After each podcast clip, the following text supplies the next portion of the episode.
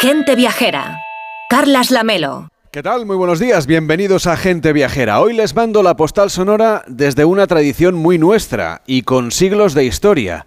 Esta Navidad se cumplen ocho siglos del pesebre, del que usted tiene en casa, del que se instala en el Vaticano o del que hay aquí en Granada, en el Palacio de Niñas Nobles, por donde estamos ahora paseando. Fue Francisco de Asís quien en 1223 preparó una recreación figurada de los pasajes bíblicos que narran el nacimiento de Jesús de Nazaret. El primer pesebre se pudo ver en la misa de Navidad de un pueblo italiano, en una cueva próxima a la, a la ermita de Grecho. El padre fundador de la, de la orden franciscana quería disuadir a los peregrinos de ir a Belén, que entonces estaba bajo el control de los turcos, y lo hizo recreando una escena en compañía de un buey y una mula que entonces estaban vivos, no eran figuritas como las que hoy en día adornan las iglesias, los hogares y hasta las calles de algunas ciudades. La tradición se fue sofisticando, utilizándose como elemento de liturgia, que sumaron también las restantes órdenes franciscanas, como las clarisas y los capuchinos. Primero fue una tradición solamente eclesial, con el tiempo, los aristócratas, que eran quienes se lo podían pagar, lo incluyeron como ritual navideño para vanagloriarse y demostrar al mismo tiempo su poderío económico, su fe, y su apego por la nueva moda. La tradición fue siempre italiana hasta que se fue extendiendo por Europa. España la trajo el rey Carlos VII de Nápoles cuando se convirtió en monarca español bajo el nombre de Carlos III, ya saben, el mejor alcalde de Madrid. Bien, el rey subo poner en moda, de moda un poco estos belenes y de aquí la tradición que luego viajó a América, donde también gozan de enorme popularidad estos diaramas con pastorcillos, con labradores, con animales y por supuesto también el portal de Belén. En Granada, en el Palacio de Niñas Nobles, un antiguo colegio para señoritas reconvertido en sede provincial, también tiene un regio pesebre. Está instalado justo en esta sala de Ayala en la que nos encontramos. No faltan las referencias pastoriles autóctonas y el ángel, pero en este Belén también hay bandoleros posados sobre las superficies de corcho que emulan los escarpados montes de la Alpujarra. En lo alto, Orgullosa se yergue la Alhambra y la cumbre nevada del Mulacén, un pesebre ya lo ven, muy granaíno. Desde el corazón de Granada, al lado de su catedral y también del centro Lorca, en el Palacio de Niñas Nobles, les mando hoy la postal sonora de gente viajera.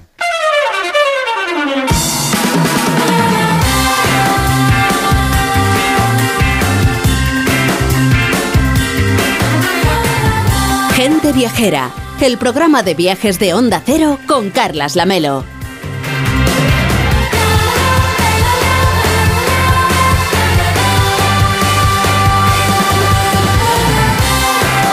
Y 10 a las 11 y 10 en Canarias, hoy Gente Viajera se emite en directo desde el Palacio de Niñas Nobles. Estamos en Granada, una tierra repleta de rincones únicos, con una gran herencia cultural e histórica, una provincia rica en parajes impresionantes, en pueblos llenos de encanto. Tome nota, puede usted visitar Baza, Motril, Alpujarra, Sierra Nevada, el Geoparque, la Alhambra.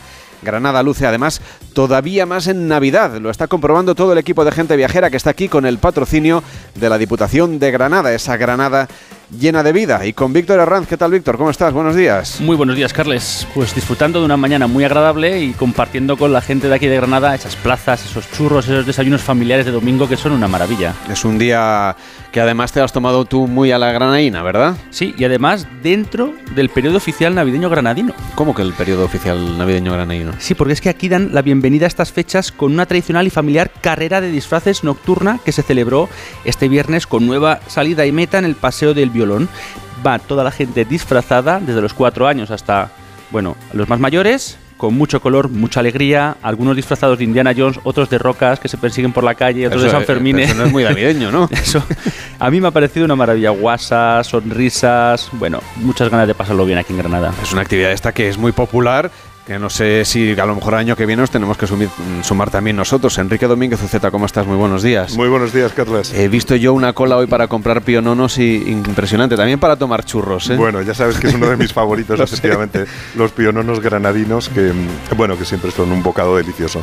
Por cierto, que viniendo para acá casi, casi he sido arrastrado por una avalancha de Papá Noeles en moto. eso, me han, eso, me han, contado, que había unos, unos motoristas Papá Noeles, o unos eh, Papá Noeles motoristas. Pues cientos o miles que habían conseguido, yo no sé cómo, ponerle un gorrito de Papá Noel al casco de la moto y, estaban circulando por el centro de la ciudad, que está, por cierto, maravillosa. Efectivamente, la Plaza Virrambla está como pocas veces. Bueno, y vamos a conocer no solamente la ciudad de Granada en la que estamos, sino el conjunto de la provincia, porque la Diputación, la Diputación de Granada, a través de la Delegación de Cultura y Educación, ha puesto en marcha desde la primera semana de diciembre todo un conjunto de actividades culturales especiales para estas fechas, para la Navidad, un programa cuyo objetivo es llevar la riqueza cultural navideña a todos los municipios de la provincia. Eso incluye propuestas artísticas profesionales de alta calidad, hay mucha actividad cultural, áreas como la música, el teatro, la literatura y visitas culturales, hay incluso espectáculos de magia, también de humor, de entretenimiento y claro, las tradiciones propias de esta fecha.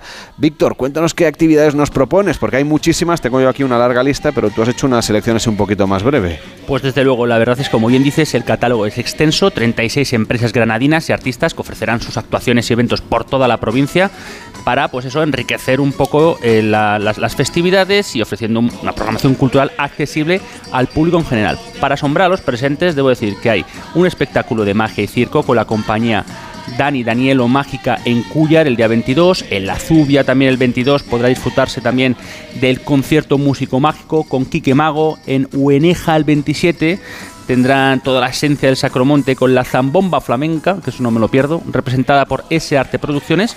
Además, para los más pequeños, pues hay también actividades como el cuentacuentos con Kamishibai a cargo de Tarja Arena, en las dehesas de Guadix, un gran número de municipios que se beneficiarán de esta programación especial navideña, entre ellos también Portugos, que disfrutará también de las, de las famosas zambombas flamencas.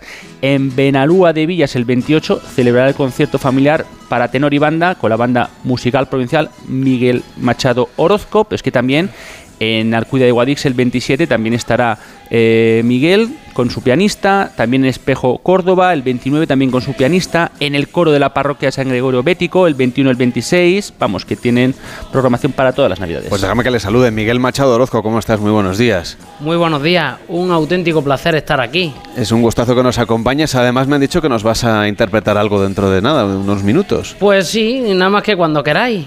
Bueno, pues nada, primero queremos conocer tu historia y conocer también y saludar a Francis Rodríguez, que es presidente de la Diputación de Granada. ¿Cómo está? Muy buenos días. ¿Qué tal, Carlos? Encantado. Hay muchísimas actividades en esta Navidad granaína, ¿verdad? Sí, tenemos la, obligación desde la Diputación de que se pueda disfrutar de la cultura, de que se pueda disfrutar de una buena Navidad en los pueblos pequeños, los pueblos grandes y nuestro respaldo, como no puede ser de otra manera, a todos los municipios de la provincia. Bueno, y además el próximo martes inauguran este Belén que tenemos aquí. Me han dicho que lo han construido express porque veníamos nosotros, que no me he acabado de montar, que está estupendo, está iluminado, está lleno de referencias locales. Vamos, es un Belén, una interpretación del pesebre, luego vamos a tener aquí el pesebrista, una interpretación muy llevada a lo autóctono. Sí, tenemos un Belén que está centrado en Granada, como bien decíamos. Tenemos a Sierra Nevada de fondo, a la Alhambra, y la verdad que el arte que tiene nuestro amigo Jesús Jiménez Mariscal, conocido por todos los granadinos, se va a poder ver y disfrutar durante toda la Navidad en este Palacio de Niñas Nobles. Decíamos que hay muchas actividades navideñas pensadas sobre todo para la gente que vive en la provincia, pero también para los viajeros, porque el turismo está viviendo momentos muy dulces en la provincia de Granada y en la ciudad de Granada, y desde luego mm, cualquiera que venga aquí puede participar en cualquiera de las actividades que ha dicho Víctor.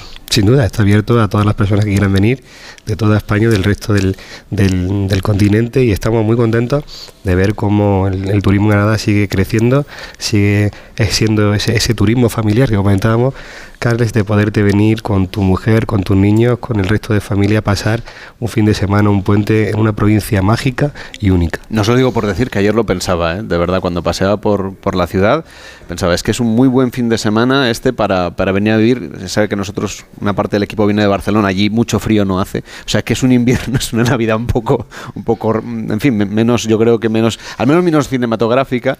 Y la, la idea de venir aquí y notar un frío pero agradable, donde el que se puede pasear, aunque es verdad que las temperaturas bajan de noche, pero que es, eh, es maravilloso pasear por aquí y ver el ambiente navideño. Ayer, entre las cenas de empresa, las compras y, los paseos, estaba Granada llena de gente. Sí, es verdad que la, alcaldesa también ha acertado con la iluminación de la ciudad, que está preciosa por la noche y hace pues que podamos tener ese escaparate ¿no? para vender las, de, las bondades de nuestra ciudad, de nuestra provincia y muy contentos de acoger a tanta gente en este puente pasado, en esta semana y durante toda la Navidad. Decíamos que tenemos con nosotros a uno de los protagonistas de esta actividad cultural de Granada que se puede vivir durante toda la provincia, es Miguel Machado Orozco, que ha sido siempre un apasionado de la música, tiene una voz prodigiosa, hemos visto antes cómo hacía algunas pruebas y ya se nos han puesto los pelos de punta, y él sabe cantar desde ópera, zarzuela, música sacra, himnos militares, deportivos, música ligera, y además ha tenido alguna actuación realmente significativa, Víctor. Así es, nos contaron que cantó para el Papa Francisco en el año 2015 e instauró el canto de la salve rociera en el este de Italia, en la ciudad de Ancona. Es de Granada, como se pueden imaginar los oyentes, es tenor lírico ligero, como decías, y es todo un ejemplo de superación y de éxito. Bueno, y además, eso de cantar ante el Papa debe ser una enorme responsabilidad, ¿no? Pues sí, surgió, mm, digamos que de manera casi improvisada, porque mm, nos invitaron a una, a una, por Dios, a una audiencia pública y, mi padre, que como digo yo, y mi madre, que son Don Miguel canta, anda Miguel canta algo, Miguel canta algo, y empecé a cantar y nada, la gente volviéndose el Papa, me aplaudió y la gente fue algo maravilloso, maravilloso, maravilloso lo recuerdo con, con maravilla. Que veo que, que, os habéis leído mi currículum, ¿eh? Hombre, faltaría más. Pero muchos nervios cantar ante el Papa. Pues sí, sí, la verdad que sí. Casi no me dio tiempo a ponerme nervioso, porque como digo, fue algo casi improvisado, pero, pero es algo, algo muy bonito, muy bonito. Me han contado también que das charlas de superación, tú además de, cantante, pues, eh, pues cuentas a, a la gente que, se reúne para escucharte cómo es tu vida como persona invidente, alguien que tiene que hacer frente a, más dificultades que la mayoría y que sin embargo sale adelante, me da la sensación un poco con una sonrisa siempre. Pues sí, sí, yo tengo un amigo y lo, y lo tenemos ya en las presentaciones de los conciertos que dice, me dice siempre, dice, Miguel, tú tienes cinco sentidos. Digo, pero si yo no veo, dice, ya, pero tiene, no tiene el de la vista, pero sí tiene un sentido del humor. Digo, eso siempre intento, y además quien me conoce lo sabe. Yo siempre soy el de, pero si no, no te he visto venir, a mí que, y, Miguel, soy no sé qué, ya, a mí que me cuentas, yo no te he visto en mi vida, yo soy de ese estilo. Mi hermano y yo somos campeones de España mm, de esquí y de atletismo. He tenido la suerte de ser, mm, si no de los la única persona ciega en, en toda España cuyo hermano es el guía de, de, la persona ciega, vamos, mm, de mí. He tenido esa enorme suerte. Imagino que ibas a esquiar a Sierra Nevada, ¿no? Hombre, claro, es lo que más cerca me pilla. ¿Y está bien adaptada la estación para que las personas que tienen necesidades especiales puedan utilizarla? Mm, corramos un estúpido velo, como digo yo. Necesitas el guía, eso está claro. Sí, hombre, claro, evidentemente. si no, no veas dónde acabo. Sé que estás empeñado también en que la gente joven se acerque al mundo de la música, de la música lírica, y que tienes, en fin, que trabajas activamente para que eso sea posible. ¿Cómo lo haces? Mira, yo muchas veces mm, digo que si la gente, ya no solo la gente joven, la gente de todo tipo, Muchas veces, y además hace poco tuve una conversación con unos amigos acerca de este tema. Yo digo, si mucha gente no escucha ópera o zarzuela es simplemente porque no la entiende, porque no sabe qué está escuchando, quién lo compuso. Entonces en nuestros conciertos nos gusta hacerlo algo didáctico algo mm, entre pieza y pieza, siempre hay una persona que presenta, que explica, pues vamos a escuchar esto, que es de este autor, que es de esta ópera. En esta ópera cuando se canta esto es porque estaba pasando tal cosa. Entonces la gente dice, ah, leche, claro, entonces ahora entiendo por qué se canta esto. O en una zarzuela, que, pues, que es más nuestro, ¿no? Yo siempre iré, siempre iré en pro de la zarzuela, lo tengo clarísimo, porque es algo que, que hay que escuchar y no es un género chico, permíteme la licencia de decir que el género chico es un tipo de zarzuela que se llama así por su brevedad. Ponemos el ejemplo de la verbena de la paloma que dura escasos 40 minutos, ¿no? No es que la zarzuela sea un género chico. Entonces, em, si tú sabes y entiendes lo que estás escuchando, entonces dices, ah, vale, vale, vale. Y es más fácil, ¿no? Decíamos, señor eh, presidente de la Diputación, señor Rodríguez, que la idea es que esta programación cultural sea muy rica, sea para todo tipo de públicos, que haya muchas actividades y que también tenga esa sensibilidad social, ¿no? Que por otra parte a todos se nos despierta un poco en Navidad. Sí, tenemos una provincia con 174 municipios. La provincia de Andalucía con más pueblos y 72 de ellos tienen menos de mil habitantes. Por tanto, tenemos la obligación, como te decía, llevar la cultura a toda la provincia en estos momentos, en esta Navidad, en la que nos ponemos todo un poco más accesible. Es muy importante también apostar por, por echar una mano a, a, las personas que más lo necesitan. Creo que estamos acertando, creo que lo estamos haciendo bien y como muestra un botón de que todos los municipios están felicitándonos y sobre todo tenemos 36 empresas trabajando durante toda la Navidad. Le hemos pedido a Miguel Machado que se prepare una interpretación, como digamos un aperitivo de lo que van a ser los conciertos. Víctor Herranz nos ha hecho un repaso de las próximas fechas de tu agenda, que es una agenda que está llena de conciertos. Así que te voy a pedir, Miguel, que si quieres te echamos una mano, pero que te prepares para, para poder hacer este concierto aquí en directo. ¿Qué es lo que nos vas a interpretar? Cuéntanos. Pues voy a... Perdona. No te preocupes, acércate al micrófono de aquí al lado, ya te acompaña Irene y te echa una mano. Ahí, ya está, ya está. Voy a interpretar un, un trocito, para no llenar tampoco el programa, de Granada, de Agustín Lara, que yo creo que es la canción más representativa de, de la ciudad y es tradición que yo me despida de mis conciertos con ella. Así que bueno, aunque sea a capela, voy a, a, interpretar un poco de esta canción. Pues Miguel Machado en directo, interpretándonos una canción navideña aquí desde el Palacio de Niñas Nobles en Granada, en directo en Gente Viajera, cuando tú quieras. Granada, tierra soñada por mí. Mi cantar se vuelve gitano cuando es para ti. Mi cantar hecho de fantasía. Mi cantar flor de melancolía que yo te vengo a dar.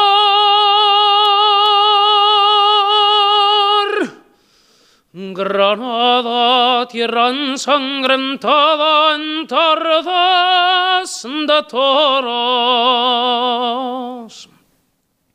Mujer que conserva el embrujo de los ojos moros. Te sueño rebelde y gitana cubierta de flores. Y beso tu boca de grana jugosa manzana que me habla de amores. Granada, manola cantada en coplas preciosas. No tengo otra cosa que darte que un ramo de rosas de rosas de suave fragancia que le dieran marco a la Virgen morena.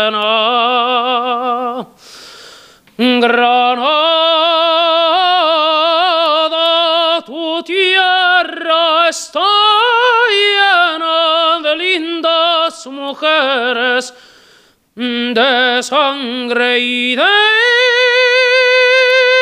sol.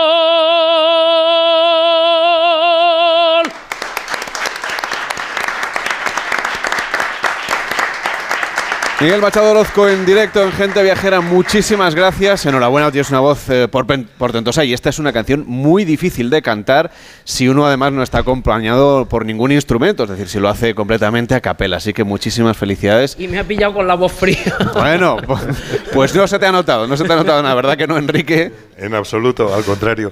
Y debo decir que por una vez yo me he quitado los auriculares para oír la voz para en directo, escuchar, claro, porque claro. además con la resonancia de este artesonado que tenemos maravilloso de madera encima de nosotros, la verdad es que ha sido muy emocionante, extraordinario.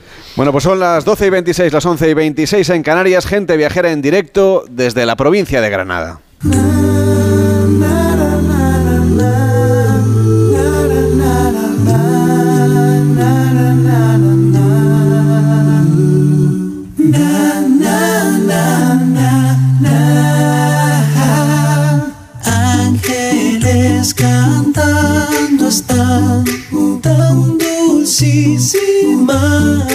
Bueno, y es un placer estar en Granada en estos días previos a la Navidad, disfrutando de una ciudad y de una provincia que son realmente muy bonitas, estupendas también para viajar en estas fechas y que tienen sus propias maneras de celebrar la Navidad. Por eso vamos a dar una vuelta a la provincia, a la provincia de Granada en Navidad con Enrique Domínguez Uceta, que le encanta esta zona, además en estos días que se acercan ya al invierno, aunque aquí yo he de decir que el frío ya lo he notado. El ¿eh? frío ya lo hemos notado. Sí, aquí baja de Sierra Nevada eh, casi directo, tiene camino directo. Igual que estás viendo la nieve en la parte de arriba de la montaña, pues el, viaje, el, el frío baja. Pero bueno, es verdad que aquí tienen de todo, porque tienen costa tropical, tienen montañas con nieve, tienen pistas de esquí y playas, y eso pues tiene mucho que ver con los belenes que ponemos en casa y que deben tener también un poco de todo, como Granada. Siempre ponemos nieve en los belenes, como en Sierra Nevada, eh, ríos eh, saliendo de desfiladeros de corcho, como el Darro y el Genil, y no podemos olvidar que el niño Jesús nació en un portal que era una cueva, como pudimos ver en el Belén auténtico. Y esa cueva, pues a mí me recordó a las que hay en Guadix,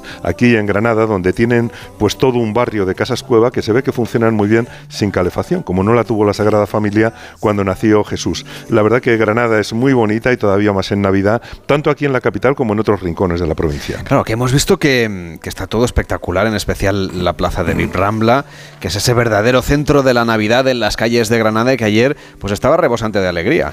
Pues sí, ayer y esta mañana que hemos pasado la tenemos aquí muy cerquita de donde estamos haciendo el programa, muy bonita como siempre y, y ahora pues muy animada con su animación y el mercadillo de Navidad. Todo el mundo yo creo que ya conoce la belleza de Granada, pero ahora tiene el encanto navideño de esos más de dos millones de puntos de luz que iluminan la ciudad. El centro de la Navidad en Granada sin duda es esa placita de, de Viv Rambla, que es un espacio urbano precioso eh, con su mercadillo navideño que está especializado en figuritas de Belén. Eh, casi todos los puestos lo que tenían era efectivamente piececitas para llevar al Belén de casa. Y hay varios mercadillos navideños más repartidos por el centro. Yo creo que es que naturalmente a Granada le vienen muy bien los zocos y entonces esos mercadillos pues sí, eh, están llenos de productos artesanales, también de dulces y mm, bueno, vale la pena también visitar el poblado navideño y la Feria de la Nieve en el Paseo del Salón y la Plaza del Humilladero cerca de la Puerta Real. Tiene un tío vivo, tiene tirolinas eh, para los niños, un eslalon gigante para trineos y una pista de patinaje sobre hielo. Y, y la verdad es que Granada posee una riqueza patrimonial en asunto de belenes con muchísima tradición. Hay muchos belenes abiertos al público en la ciudad, el ayuntamiento apoya a los belenistas en su tradicional concurso en el que se premia a los mejores, incluso puedes encontrar en internet una ruta de los belenes más destacados de la ciudad y entre ellos el del patio del ayuntamiento y naturalmente este que tenemos Claro, aquí que enfrente. tenemos justo aquí enfrente en el Palacio de Niñas Nobles, en esta nueva sede de la Diputación, que es sede del Patronato de Turismo de la provincia de Granada. Pero la lista de motivos para venir a Granada es, es larguísima más allá de los pesebres. Bueno, sí, fíjate, yo quiero hacer una, una recomendación a la que le tengo muchísimo cariño, porque aquí va a haber muchos conciertos, muchos eventos musicales en la programación de Navidad, la ciudad está muy animada, pero vale la pena asomarse también a la Peña La Platería en el Albeicín, que es además una de las peñas flamencas más antiguas de España, donde ahora en esta época pues suena la zambomba, la pandereta, las palmas y todo el mundo participa con cualquier instrumento em, improvisado, una botella de anís o unas tapaderas de las ollas sirven también para acompañar la música. Otra opción es la de venir a Granada a pasar el fin de año, participando en el espectáculo de luz y sonido que disfrutarán los que se reúnen en la Plaza del Carmen para despedir el año. Y también se puede hacer una escapada a Granada para la cabalgata de Reyes, que es una de las más antiguas de España. Es espectacular, elegante, ha cumplido más de 100 años y, van repartiendo juguetes y caramelos entre los más pequeños. Y no hay que olvidar todavía, fíjate si hay motivos para venir durante las próximas semanas a Granada, que el 2 de enero es la fiesta grande en Granada porque celebran la toma de la ciudad por los cristianos en 1492 y es tremenda fiesta en la calle, así que sobran los motivos para dejarse caer por aquí en estos días navideños. Desde luego la capital celebra la Navidad por todo lo alto, pero tenemos alternativas. Hoy queremos conocer toda la oferta cultural de la provincia de Granada. Bueno, toda la oferta cultural es prácticamente imposible, pero, pero, alguna, alguna. Sí, pero fíjate, además hay una sensación muy bonita, igual que decía el presidente de la Diputación, que aquí tienen muchos pueblos que son muy pequeñitos. Yo creo que es precisamente en esos pequeñitos pueblos donde la fiesta de la Navidad es más auténtica, es menos consumista,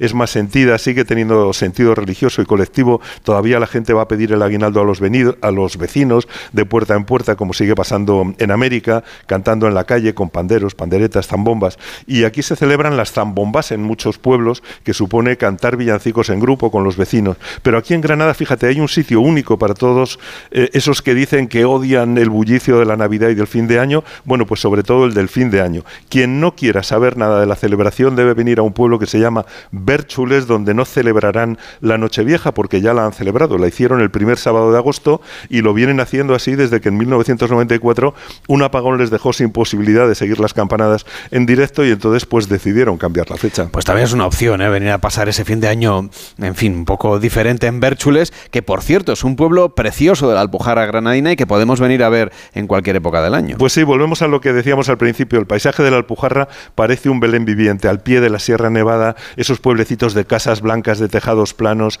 de calles en cuesta, asomados a esos profundos barrancos, mirando al sur, mirando a África por encima del Mediterráneo. La verdad es que son preciosos para hacer senderismo también. Y en la Alpujarra hay otro pueblo muy especial por su Navidad. Se llama Bubión y se caracteriza por su celebración slow, lenta, auténtica, humana y, artesanal. Fíjate que Bubión pertenece al, al, movimiento Chita Slow, que es algo así como decir eh, ciudades eh, lentas. Eh, se parece un poquito al movimiento Slow Food aplicado a la gastronomía, pero en este caso a las ciudades, para mejorar las condiciones de vida de la gente y para escapar un poco a ese movimiento de homogeneización que, que nos invade. Y por eso Bubión, pues toda la decoración navideña de las calles ha sido hecha artesanalmente por los vecinos y han logrado que sea uno de los más bonitos y originales de España, además de ser muy sostenible. Em, este año tienen dos árboles de Navidad de casi 5 metros de altura, muchos adornos en las farolas y en los árboles. Han logrado un encanto muy especial que además yo creo que contribuye pues, a disfrutar de ese entorno especialmente hermoso por el paisaje y por la naturaleza, porque em, bueno, desde allí puedes ver los picos nevados más altos de la península y al mismo tiempo pues ese mar Mediterráneo a los pies. Y yo creo que tiene em, algo más muy especial, que son las campanadas lentas de Nochevieja. Eh, buena falta nos hacen, ¿eh? Para no atragantarnos con las uvas. Bueno, pues sí, efectivamente yo creo que es una, es una oportunidad porque todos asociamos las uvas y las campanadas con el estrés de tragarlas a toda velocidad y por eso Bubión, en coherencia con esa filosofía de vida slow, pues reciben el año con las campanadas lentas. Una campanada cada 10 segundos. Así te da tiempo a degustar cada grano de uva y, y podértelo tragar a gusto, sin estrés. La verdad es que me parece genial y me parece una nueva costumbre que ojalá resulte ejemplar y se vaya extendiendo. Decíamos, señor Rodríguez, lo importante que es ir conociendo las otras navidades más allá de la capital, que por supuesto tiene un peso turístico inigualable porque tiene eh, muchísimo encanto y además tiene la Alhambra, que es un, imán para el turismo, pero la idea de acercar las actividades al resto de municipios es una manera también de darles servicio, de darles atractivos culturales y de luchar contra la despoblación, que creo que es algo que preocupa especialmente en muchos de los ayuntamientos que conforman esta provincia. Sí, tenemos un problema en, en la provincia de Granada y en muchas otras provincias de España que se están quedando los municipios sin gente. Por ello la Diputación ha apostado por un programa especial en el que hemos dotado de 3 millones de euros de partida para repartir a 70 pueblos que pierden población en la provincia de Granada. Un mínimo de 15.000 hasta 45.000 euros, que en algunos casos, como en el municipio de Gobernador, 45.000 euros ni más ni menos que el 10% del presupuesto. Y lo destinan a gasto corriente para, me comentaba el otro día el alcalde, que van a mejorar las conexiones, las comunicaciones con un taxi, que han contratado a un fisio que va a atender a, personas mayores, a un podólogo, que están apostando por llevar también clases de inglés, es decir, eh, servicios para que la gente pueda seguir viviendo en su pueblo. En los pueblos sigue muy bien. De hecho, yo como alcalde de pueblo tengo también que sacar pecho y tenemos que llevar, como decía, la misma oportunidad a todos los rincones, mejorando las conexiones, mejorando las comunicaciones y mejorando los servicios. Y otro de los empeños también es hacer del turismo un elemento esencial. De hecho, aquí estamos en este edificio que es la sede del Patronato de Turismo de la provincia de Granada y quieren ustedes volcarse con el turismo familiar, que lo comentábamos antes brevemente, ¿no? Venir a la ciudad de Granada a disfrutar de un fin de semana en familia, pero podemos hacer lo mismo si nos acercamos al geoparque y hacemos actividades de turismo activo, si vamos a esquiar, si nos acercamos a hacer una ruta de senderismo en primavera. Es decir, que quieren ustedes que Granada sea sinónimo de venir en familia. De hecho, tenemos mucha suerte, tanto la vicepresidenta de la Diputación, que es la responsable de turismo, como nuestro director general, Manuel Muñoz, tiene muchísima experiencia, son muy buenos y la verdad que ya se está notando en la dirección de, de, los dos para poder dinamizar nuestra provincia.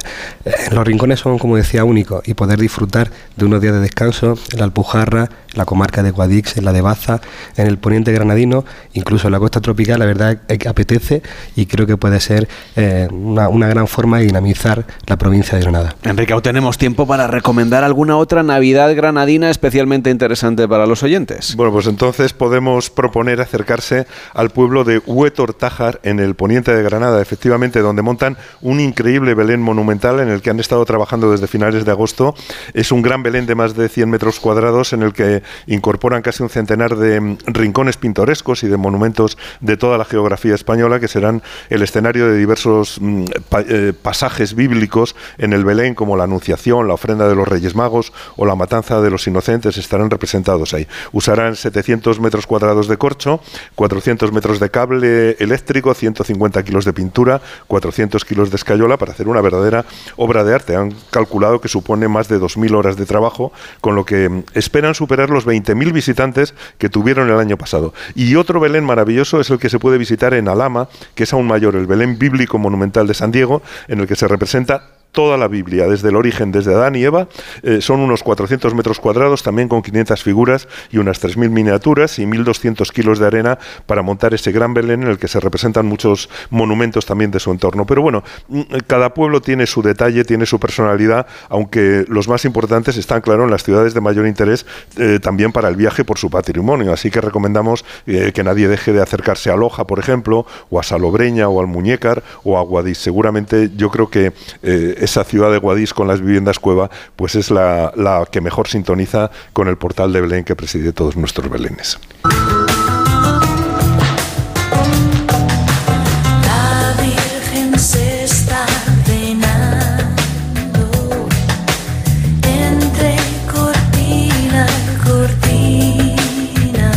Y una de las tradiciones más comunes en esta época de la Navidad es la de poner el Belén, como nos contaba Enrique, las figuras, el portal. Es una costumbre que este año además, lo venimos contando desde el principio, cumple ocho siglos. El origen de esta representación del pesebre está en Italia, en la ciudad de Greccio, eh, la cual acogió el primer Belén que fue promovido hace ya 800 años por San Francisco de Asís. Alejandra Carril, ¿cómo estás? Muy buenos días. Hola Carles, buenos días y buenos días a todo el equipo.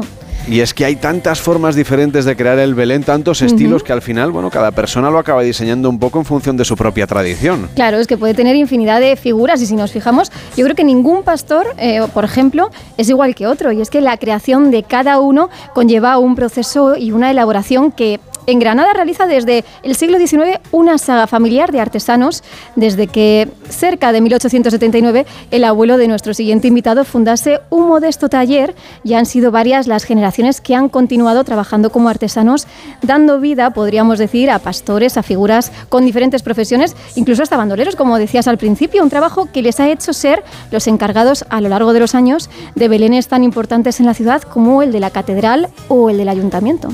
Está con nosotros Jesús Jiménez, que es maestro artesano, que es belenista. ¿Qué tal está? Muy buenos días. Buenos días. Que me han dicho que, que- que es usted el último, pero no hay, no hay continuación de, de la estirpe. Después Bueno. de 100 años. Quedan mis hijos. Ah, bueno, entonces me deja usted más tranquilo. Me habían dado a mí la información, entonces. Después ya no hay nadie más. Regulera. Bueno, pero, pero eso es fácil de arreglar, ¿no? Bueno, es- eh, decíamos que es, un- es una labor esta que, en fin, es muy minuciosa porque hay un nivel de detalle muy alto. Por ejemplo, en este que tenemos aquí, en la sede del Patronato de Turismo y, y edificio de la Diputación, eh, ¿cuánto tiempo han estado ustedes trabajando para crear este pesebre que tienen aquí? Ese, un año. Un año entero. ¿Y cómo- cómo- por dónde se empieza? Bueno, lo último es el misterio. Último es el misterio. El misterio. Normalmente se empieza, pues, por cualquier pastor que se le viene uno a la cabeza y empieza uno a... La idea ya están en la cabeza. Bueno, la idea están desde siempre, porque esto es hereditario. Y solamente es empezar a coger fotografías del abuelo de mi padre y ve uno cómo son las figuras. Ninguna las figuras todas son regionales, los pastores. No son hebreos, Mm. El, el suyo es un es un nacimiento andaluz. Que llaman, andaluz, ¿no? andaluz. Zaleas, como me figuro yo que antiguamente los pastores llevarían. No lo sé, yo no lo he visto. Ese es nuestro estilo de nacimiento. Pero los pastores, por ejemplo, que hay aquí van vestidos más o menos como los pastores de por aquí del siglo XIX, más del o siglo menos. ¿no? XIX, sí. Es decir, que de alguna manera no, no eh, es una adaptación muy local. Muy local. Que además incluso se ve la, la Alhambra y el Mulacén, ¿no? Sí, bueno, hemos intentado sacar algo de Granada, intentar siempre... eh, los nacimientos yo los considero que tenían que ser como en las casas de corralas de Granada, que se juntaban los vecinos y monta- uno traía el corcho, otro traía las piedras y así se montaban los nacimientos. Eran nacimientos, ahora le dicen normalmente nacimientos populares. Mm, Yo lo creo que son nacimientos con más sabor mm, y, raigo de un barrio, de una casona en que vivían 50 familias y que ahora viven dos. Y Jesús, ¿cómo es ese proceso de elaborar las figuras que están hechas de barro, pero con pigmentos, creo también? Todo es barro. El taller de Jiménez Mariscal, como an- an- mi antepasado, solamente usaban barro. Y tiene usted encargos eh, como este, por ejemplo, y también como el del Palacio de Carlos V, donde por cierto también hemos hecho gente viajera alguna vez, que es uno de los pesebres seguramente, no sé, más, más simbólicos, más monumentales de la ciudad. bueno, aquello fue un reto con, con la antigua directora y un miedo atroz. Porque ahí sabe qué pasan todos los viajeros que vienen a Granada. No, ya no los viajeros. Poner un nacimiento en un palacio no árabe, porque Carlos V no es árabe, por eso se puso en el Carlos V, pero se pone un nacimiento y a cualquier persona con otra idea y otra forma, ya no están invadiendo y nos están quitando nuestros ideales árabes, que yo los respeto, ¿eh? Mm. pero que no tienen nada que ver. Yo, eh, los árabes vivieron aquí y me figuro que algún nacimiento pondrían los cristianos. Me figuro. Suponemos, ¿no? Enrique, la verdad es que el trabajo que hacen es, es eh, en fin, una, una auténtica pieza de artesanía, ¿verdad? Bueno, yo creo que hacen un trabajo realmente admirable porque no nos podemos olvidar que son escultores. Eh, quizá cambia un poco la escala, ¿no? No hacen nada a tamaño natural, pero, pero realmente el trabajo es un trabajo de escultor. Bueno, verdaderamente, eh, desde hace mucho tiempo atrás eran escultores. Mm, Yo me considero escultor Claro. y mis hijos serán escultores y son escultores, pero hay una nueva moda que somos barristas. Mm. A mí me queda así cuando la primera vez que lo escuché, barristas. Sí, sí, estás en- con el barro usándolo, eh, eres barrista. Cuando lo dices en cualquier sitio, sí, yo el- trabajo en el barro. Joder, dices, tío, en el buen sentido. No se puede palabra. confundir el material con el arte, de Exacto. hacerlo, porque si no también Miguel Ángel habría sido marmolista. Esa, esa, marmolista. que es muy diferente. ¿no? Pero como decía Alonso Cano, quien sabe hacer una figura de 3 centímetros, sabe hacer una figura de 2 metros. Claro. Y yo siempre tengo la duda, ¿y el que hace una figura de 2 metros sabe hacer una figura de 2 centímetros? Seguramente no, ¿eh? porque el nivel, a mí me da la sensación ¿no? de detalle es mucho más difícil. Es mucho más difícil. Seguramente. Se trabaja mejor cuando la figura es más grande. Maestro artesano Jesús Jiménez, muchísimas gracias por acompañarnos y por explicarnos los secretos del pesebre y felicidades porque esta Navidad se van a cumplir 800 años del primer pesebre de la historia. Exactamente. Mm, Y creo que quedarán muchísimos más. Hombre, desde luego. Enhorabuena, muchas felicidades. Hacemos una pausa Gracias. en Gente Viajera y seguimos viajando por la provincia de Granada. En Onda Cero, gente viajera. Carlas Lamelo. ¿Qué tal, vecino? Oye, al final te has puesto la alarma que te recomendé. Sí, la de Securitas Direct. La verdad, es que es fácil que puedan colarse al jardín saltando la valla. Y mira, no estábamos tranquilos. Lo sé. Yo tuve esa misma sensación cuando me vine a vivir aquí. Protege tu hogar frente a robos y ocupaciones con la alarma de Securitas Direct. Llama ahora al 900-272-272. Recuerda, 900-272-272. Para guisar, Apis. para salsear, Apis. para condimentar, Apis. para cocinar. Siempre tomate frito Apis. Idealmente rico, sano, exquisito. Idealmente tomate frito Apis. Ya sea como base de tus recetas o como acompañamiento, el tomate frito Apis es el aliado ideal para tus platos. Apis, expertos en tomate. Una serie original de A3 Player. ¿Se acuerdan de la película esta de Vestida de Azul? Es que eso hace tanto tiempo. Después de Veneno, Sé que hay una historia ahí. vuelve el fenómeno internacional. Tú estás dando voz a mucha gente que nunca la tuvo, cariño. Vestidas de Azul, una continuación de Veneno, ya disponible solo en A3 Player. Con motivo del estreno de Vestidas de Azul, Ella es la veneno. disfruta gratis de Veneno durante tiempo limitado solo en A3 Player. Tantas horas delante del ordenador pueden pasar factura a tus ojos. Prueba el nuevo Devisión Lágrimas. Devisión alivia los síntomas de sequedad, irritación y cansancio ocular. Devisión Lágrimas. Este producto cumple con la normativa vigente de producto sanitario. Este es un mensaje dedicado a María, paciente de cáncer de mama que tiene el valor de posar desnuda frente a una clase de bellas artes. A Luis, paciente de cáncer de garganta que se atreve a cantar en un karaoke. Este es un mensaje dedicado a todas esas personas que, como ellos, han perdido el miedo a vivir. Súmate al movimiento en sinmiedoavivir.org. Fundación MD Anderson Cancer Center España. ¿Se acabó el fin de semana? Tranquilo, toma Ansiomet. Ansiomet con triptófano y asuaganda te ayuda en situaciones de estrés. Y ahora también Ansiomet Autoestima, de Pharma OTC. El camino que lleva a Belén lo voy haciendo mientras como jamón. Los pastorcillos me lo quieren robar y yo les digo que solo han de llamar al 984 1028 o en tu jamón directo.com. ¿Qué, ¿Qué es lo peor de las redes sociales? Estar enganchada a la pantalla. Que nos bombarden con notificaciones todo el día. Los comentarios de haters. El ciberacoso. Las fake news. Pero ¿sabes qué es lo mejor? Que podemos cambiar las cosas. Demostremos que también somos capaces de usar las redes sociales con cabeza. Si tú también quieres formar parte del cambio, regístrate en Efecto 1000 y sube tu vídeo. Nosotros ya formamos parte de la generación 1000. La generación que usa las redes sociales con cabeza. Entra en efectomil.org. Un proyecto de la Fundación A3 Media con la colaboración de la Fundación Telefónica. Conducir parece fácil, pero en cualquier momento surge un imprevisto. Y si no te coge con las dos manos al volante, todos estamos en peligro. Por eso es importante que no fumes conduciendo. Nunca. Y tampoco comer o beber al volante. Si necesitas hacerlo, es una ocasión estupenda para parar y estirar las piernas. Ponle freno y Fundación AXA, unidos por la seguridad vial. ¿Qué tal, vecino? Oye, al final te has puesto la alarma que te recomendé. Sí, la de Securitas Direct. La verdad, es que es fácil que puedan colarse al jardín saltando la valla. Y mira, no estábamos tranquilos. Lo sé. Yo tuve esa misma sensación cuando me vine a vivir aquí. Protege tu hogar frente a robos y ocupaciones con la alarma de Securitas Direct. Llama ahora al 900-272-272. Recuerda, 900-272-272. Gente Viajera, el programa de viajes de Onda Cero con Carlas Lamelo.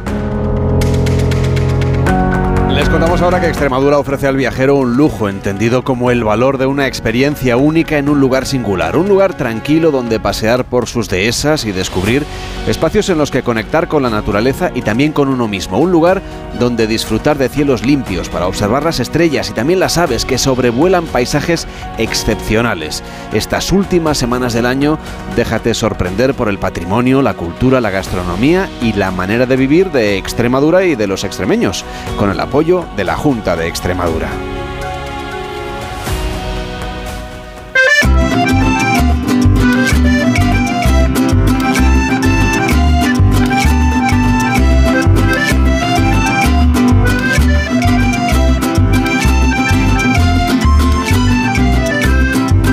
Gente Viajera se emite en directo desde el Palacio de Niñas Nobles. Estamos en Granada, una tierra repleta de rincones únicos, con una gran herencia cultural e histórica, una provincia rica en parajes impresionantes, con pueblos llenos de encanto. Tome usted nota, Baza, Motril, Alpujarra, Sierra Nevada, el Geoparque, la Alhambra. Granada luce aún más en Navidad. Lo está comprobando todo el equipo de Gente Viajera y también usted gracias a este programa. Aquí estamos en directo con el patrocinio de la Diputación de Granada. Granada llena de vida y en conversación con el presidente de la Diputación, que es Francis Rodríguez, al que no quiero dejar de preguntarle por elementos importantes que tienen que ver con la Navidad. En el palacio en el que estamos tienen ustedes muchas actividades y una de ellas que se va a estrenar enseguida, que la están acabando de rematar, es ese Jardín de los Sueños, que está pensada de nuevo para los más pequeños. Sí, queremos que la Navidad se sienta para todos los públicos. Y hemos complementado este Belén de Jesús Jiménez Mariscal con el Jardín de los Sueños y vamos a dar la oportunidad a todos los niños de la provincia que vengan a este palacio y puedan disfrutar de una sala mágica y ver la Navidad que tanto sueñan nuestros niños. ¿Verdad que tenemos una provincia con casi un millón de habitantes y vamos a dar a todos la oportunidad de que se paseen por el centro de la ciudad? Ese turismo que también es necesario, es de que los vecinos de Loja, los vecinos de Alama vengan también a Granada, pasen un día agradable y conozcan nuestros rincones, nuestro patrimonio y la esencia de los granadinos como este Palacio Niña Noble. Bueno, es un palacio además muy especial porque muy pronto va a ser la sede de la Diputación en la ciudad. Acerca usted a la capital y quiere que se abra un poco a la gente de Granada y que pase por aquí, ¿no? Sí, de hecho, eh, donde estamos ahora mismo va a ser la sala de gobierno de la Diputación Provincial y aquí vamos a celebrar la Junta de Gobierno y las comisiones eh, previas a los plenos. Entendemos que los políticos, que los dirigentes públicos tenemos que estar cerca de la gente. Y Mm. actualmente la situación donde está ubicada la Diputación Provincial no es la más idónea para que los vecinos puedan venir, consultar, conocer o saber las inquietudes y el trabajo que, hace, que hacen en este caso sus representantes públicos. Claro, además acaban de aprobar los presupuestos de la Diputación, son sus primeros presupuestos como presidente, donde además creo que el turismo tiene una partida importante. ¿Cómo la van a invertir ustedes? Sí, tenemos por primera vez, superamos los 3 millones de euros y el turismo básicamente se centra, o la gestión del, del turismo se centra básicamente, básicamente en promocionar Granada como ciudad, como provincia de interés internacional, no solo en nuestras fronteras, sino en el resto de, de España y del, del perdón, de, de España, de Europa y del globo, e intentamos pues seguir ganando turistas. De, ahora mismo tenemos muchos turistas que vienen de Estados Unidos, vienen muchos turistas europeos desde Alemania, Reino Unido y Francia. Lo que queremos es tener ese enganche de ese turismo que pueda dinamizar y generar economía en nuestra provincia como una de las grandes fuentes de riqueza y de generación de empleo. Claro, y hablar de Granada es hablar de Lorca. Aquí está el centro Lorca, al lado donde estamos. Me han contado que tiene usted el empeño personal por revitalizar el conocimiento de la figura de Lorca y quieren que el Museo de la Casa Natal sea más accesible, que, que vaya mucha más gente, sobre todo los niños, ¿no? Sí, fíjate que estamos, uno de los datos de los que más me sorprendió para mal era que solo eh, han ido mil personas al año a visitar la casa natal de Federico García Lorca. La casa natal acoge gran parte de su obra. Es decir, que los propios granadinos van a, conocer uno de los espacios claves de la cultura de nuestro poeta más universal y lo que vamos a hacer en colaboración con la Junta de Andalucía, con la Consejería de Educación, es llevar a todos los niños de la provincia eh, por ejemplo, todos los niños de, de sexto de primaria, que todos pasan por sexto, irán los de todos los colegios a la casa natal y la Diputación va a financiar el traslado de los mismos, por lo que queremos que conozcan la figura de, de nuestro poeta eh, más conocido, del más importante y del que tiene tanto que enseñar a los más jóvenes. Ayer, Enrique, estuvimos cenando en el restaurante Damasqueros, nos hicieron una, una degustación también de vinos de la provincia de Granada y ahí hemos descubierto unos vinos con unos sabores muy especiales. Bueno, extraordinario. Es que la propia diversidad de la provincia yo creo que facilita también que tengan diferentes tipos de uva y, y ahora con esta tendencia que tenemos de que realmente eh, cada bodega cuide su uva, cuide su, cuide su vino y hay muchos vinos varietales hechos estrictamente con, con las uvas de la provincia, yo creo que también abre un campo para, para Granada de una originalidad eh, desde el punto de vista de la enología que yo creo que es muy valiosa.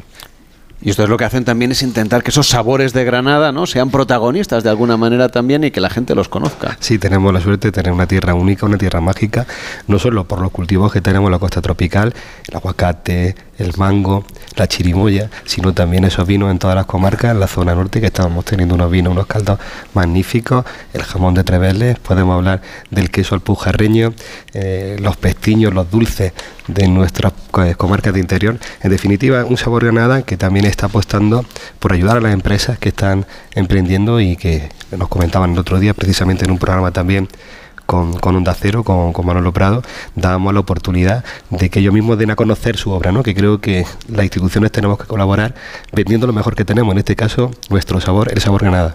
Están trabajando además en una nueva ruta, en una narrativa distinta, que es una ruta de castillos y de fortalezas, para que la gente conozca un poco el pasado histórico. Algunos de ellos que pueden ser o han sido escenario de películas también. Bueno, el, el patrimonio que tiene esta provincia es mágico. La mala pata es que tenemos todavía algunos de los castillos en manos privadas, pero vamos a intentar buscar unir esa ruta de fortalezas que puede empezar en el castillo de Salobreña, en el de Illora, en el de Moclín, en el de la Calahorra, que es mágico, en el de Orce, y terminar en la fortaleza más bonita de España, que es la Alhambra de Granada. Yo creo que si tenemos la oportunidad de que los propios granadinos, los propios andaluces hagan esta ruta de fortaleza, también estamos dinamizando la cultura, el turismo y sobre todo el patrimonio. Y hablando de rutas, una ruta espectacular es la que podemos hacer por el Geoparque de Granada. José Miguel Barrantes, ¿cómo estás? Muy buenos días. Hola, buenos días, Carlos. Es sin duda un lugar único en la península ibérica y yo me atrevería a decir que en toda Europa. Sí, pues eh, como bien dices, Carlos, es, eh, es un espacio único con unas características únicas que, cuenta con paisajes de una importancia geológica a escala mundial y que llama mucho la atención a, quien lo ve- a quienes lo ven por primera vez. Pero es que además eh, de estos paisajes, pues este espacio, en este espacio se concentra eh, pues una gran riqueza arqueológica, megalítica y, y etnográfica que, que, en mi opinión, es excepcional. Y además que tiene el reconocimiento de la UNESCO, nada menos. Sí, bueno, en, en España estamos un poco mal acostumbrados porque somos el segundo país del planeta con más geoparques mundiales de la UNESCO, después de China, eh, con 16 espacios declarados como tal. Y bueno, puede parecer que a lo mejor es algo fácil de conseguir, pero la realidad es que no es para nada fácil. Eh, lo que ocurre es que tenemos la suerte de ser un país eh, de una relevancia geológica internacional y por eso aquí contamos con la mayor concentración de geoparques eh, mundiales en relación a nuestro tamaño de toda la Tierra. Para que te hagas una idea, Carlos, eh, países del tamaño pues, de Brasil o Canadá, por ejemplo, vemos lo grandes que son, pues solo cuentan con cinco geoparques cada uno. Claro, en España tenemos muchísimos, pero el de, el de Granada creo que tiene algunas particularidades que lo hacen único. Pues mira, eh, geológicamente seguramente sea el espacio más emblemático de España, eh, junto con Bardenas Reales en Navarra o el desierto de Tabernas en Almería, de lo que se conoce como las Badlands, las, las malas tierras, traducido, que son esos espacios desérticos o semidesérticos generados a partir de, de terrenos sedimentarios que han sido modelados por la erosión y luego, pues paisajísticamente, pues además eh, de contar con unos pocos de los desiertos de Europa, pues en ningún otro sitio yo creo eh, se da este paisaje, eh, este paisaje desértico, además rodeado de, de, grandes cumbres, como puede ser Nevada u otras sierras como la Sierra de Baza, la Sierra eh, de Castril, por ejemplo. Y además hay muchas actividades, porque hemos tenido parte del equipo del programa la ocasión de recorrerlo, por ejemplo, en 4x4, pero se puede hacer rutas en bicicletas. Cuéntanos un poco qué es lo que nos está esperando cuando vengamos aquí a disfrutar de la naturaleza en el Geoparque de Granada. Bueno, pues aburrir no lo vas a aburrir porque en cuanto a ocio y turismo de aventura, pues hay un montón de actividades eh, que podemos hacer pues o, bien solos o con, con, el acompañamiento de guías profesionales. Tenemos, por ejemplo, una red eh, muy extensa de senderos para hacer rutas a pie o en, o en bicicleta. Eh, tenemos la posibilidad de hacer rutas a caballo en 4x4. Y luego, pues una de las actividades estrellas del Geoparque, que es, eh, son los vuelos en globo, que siempre se habla, se hace un poco el chascarrillo, ¿no? De que es la Capadocia de, de, de, España y es verdad que muchas veces nos vamos a, a, la otra parte del mundo para o bastante lejos para ver paisajes de este tipo y tener estas experiencias y lo tenemos aquí a la, a la vuelta de la esquina. Y claro, además se puede combinar con una experiencia que nos avanzaba antes Enrique, que es la idea de dormir en una cueva, que es una de las experiencias seguramente más singulares. Mm. Y atención, no tienen cobertura, con lo cual es ideal para, para, para desconectar. Sí. Permítame que se lo diga. Es verdad que nos viene muy bien. Pues sí, es una de las actividades más típicas que podemos hacer aquí en, en Granada en general, en, toda la provincia, porque el número de, de, leía precisamente antes que hay un inventario, creo que son más de 20.000, si no que me, corregís, más de 20.000 casas cueva en toda la provincia de Granada y, la mayor concentración se encuentra precisamente en lo que es el espacio del geoparque.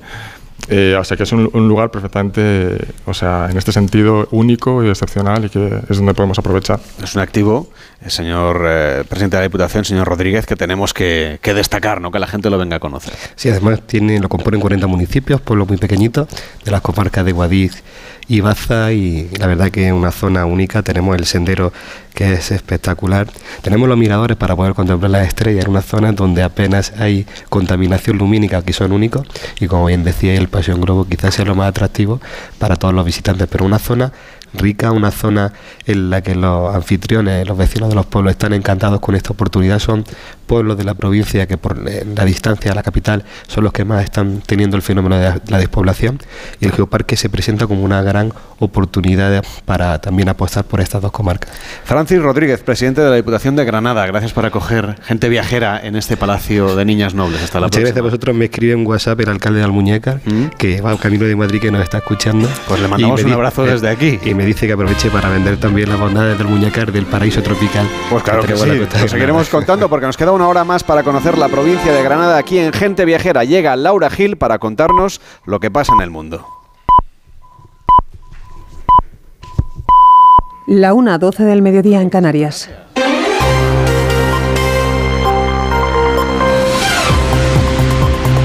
Noticias en Onda Cero.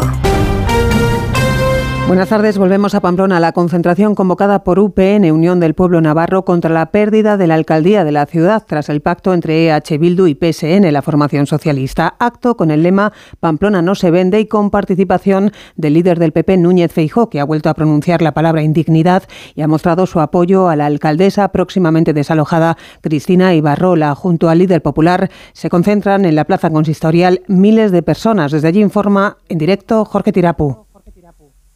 Buenos días, efectivamente, ahora mismo ha acabado la concentración, más de una hora con discursos, miles de personas abandonan a esta hora la plaza consistorial y sus calles adyacentes que han abarrotado, han coreado lemas como Partido Socialista de Navarra, mentirosos, traición por un sillón, hoy Barrola no está sola, la todavía alcaldesa de la ciudad se ha dirigido a las presentes para decirles que han ganado la calle y que volverán al consistorio pamplonés esta mentira.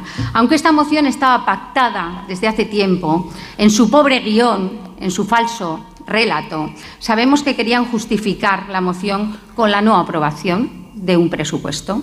Sin embargo, todos sus fracasos y la infinidad de proyectos que hemos ido lanzando han provocado y esto es importante, que en mucha parte de la ciudadanía de Pamplona, mucha de la cual ni siquiera era nuestra, ni siquiera nos, nos votó, estuviera contenta con este equipo de gobierno.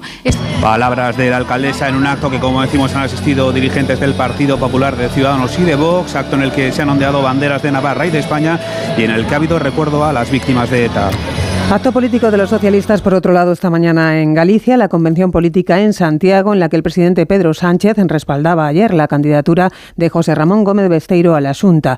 El conclave de los socialistas gallegos es clausurado esta mañana por Nadia Calviño, que pide al líder del PP, Núñez Feijóo, que esté a la altura y acuda a la cita con Pedro Sánchez en la Moncloa por respeto institucional. Aceptar la invitación es de primero de democracia, remarca la vicepresidenta. Cuando el presidente del gobierno llama a alguien para que venga la Moncloa, se va. Y el señor Feijó ya está llegando tarde. Y es de primero de democracia y es de primero de educación. El presidente del gobierno llama a la Moncloa y se va. Y se trabaja y se responde cuando el presidente del gobierno, Pedro Sánchez, tiende la mano para tratar de pasar de la confrontación al diálogo, del conflicto a la cooperación, que es lo que España necesita. A partir de las 2 de la tarde ampliamos detalles de la crónica política de este día que pasa también por las últimas acusaciones y críticas del independentismo catalán a los jueces. La presidenta de Junts, Laura Borràs, apunta que los jueces corruptos y sospechosos de Lowfar son muchos más que los que nombró su compañera y portavoz Miriam Nogueras. Y contamos además que en Badajoz ha concluido sin éxito la búsqueda de la hermana de la mujer fallecida esta semana en el incendio de una vivienda en Zalamea de la Serena, donde ambas convivían. La policía judicial se ha hecho cargo de la investigación. Este domingo se cumple precisamente el 40 aniversario del trágico incendio de la discoteca 20 en el que perdieron la vida 81 jóvenes. Un suceso ocurrido en un año especialmente trágico para la ciudad de Madrid. Mercedes Pascua. 1983 pasa la historia como uno de los años más aciagos, sobre todo para Madrid. Dos accidentes aéreos, cuando apenas quedaba un mes para terminar el año, dejaron casi 200 víctimas, pero quedaba el incendio de Alcalá 20, de la discoteca, con 81 fallecidos. El humo se ha empezado a espesar de tal manera que no se podía respirar ni, se podía ver a, ni a un metro, ¿no? Yo he cerrado los ojos, he salido como he podido, me asfixiaba. Sobrecoge escuchar el testimonio de los supervivientes. La discoteca Alcalá 20 había sido remodelada meses antes. Una chispa por un cortocircuito prende en una cortina de un material altamente inflamable. La salida principal se colapsó y las de emergencia, en su mayoría, estaban clausuradas. Vimos una clarabota y por allí sacamos, pues, por decir un número, no lo puedo decir exacto, pero 25 o 30 personas. Diez años después se celebró el juicio. El Ayuntamiento de Madrid y los dueños de Alcalá 20 fueron procesados. La sentencia dictó que la discoteca era una ratonera.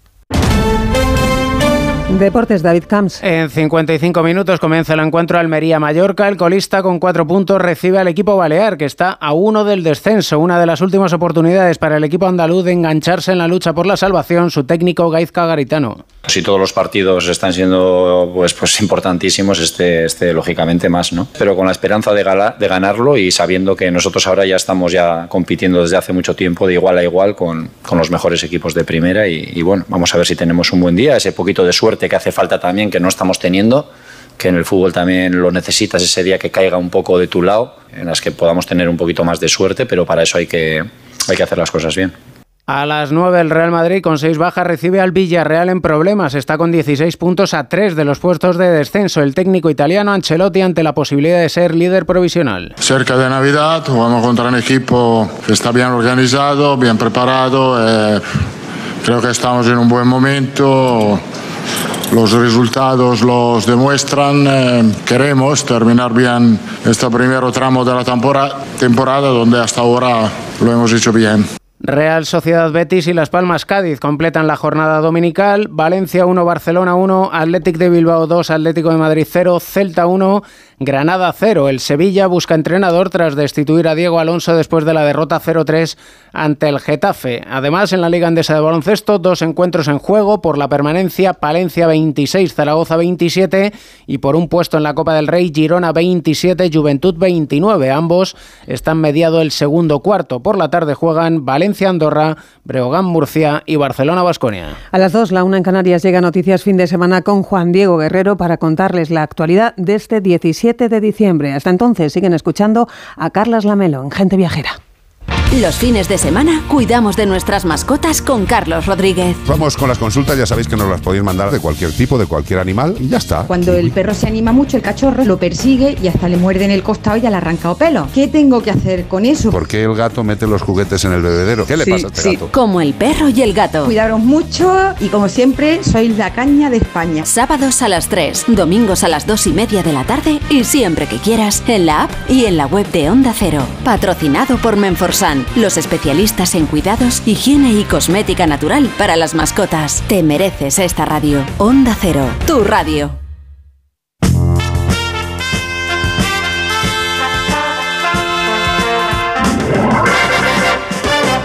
Carlas Lamelo, gente viajera.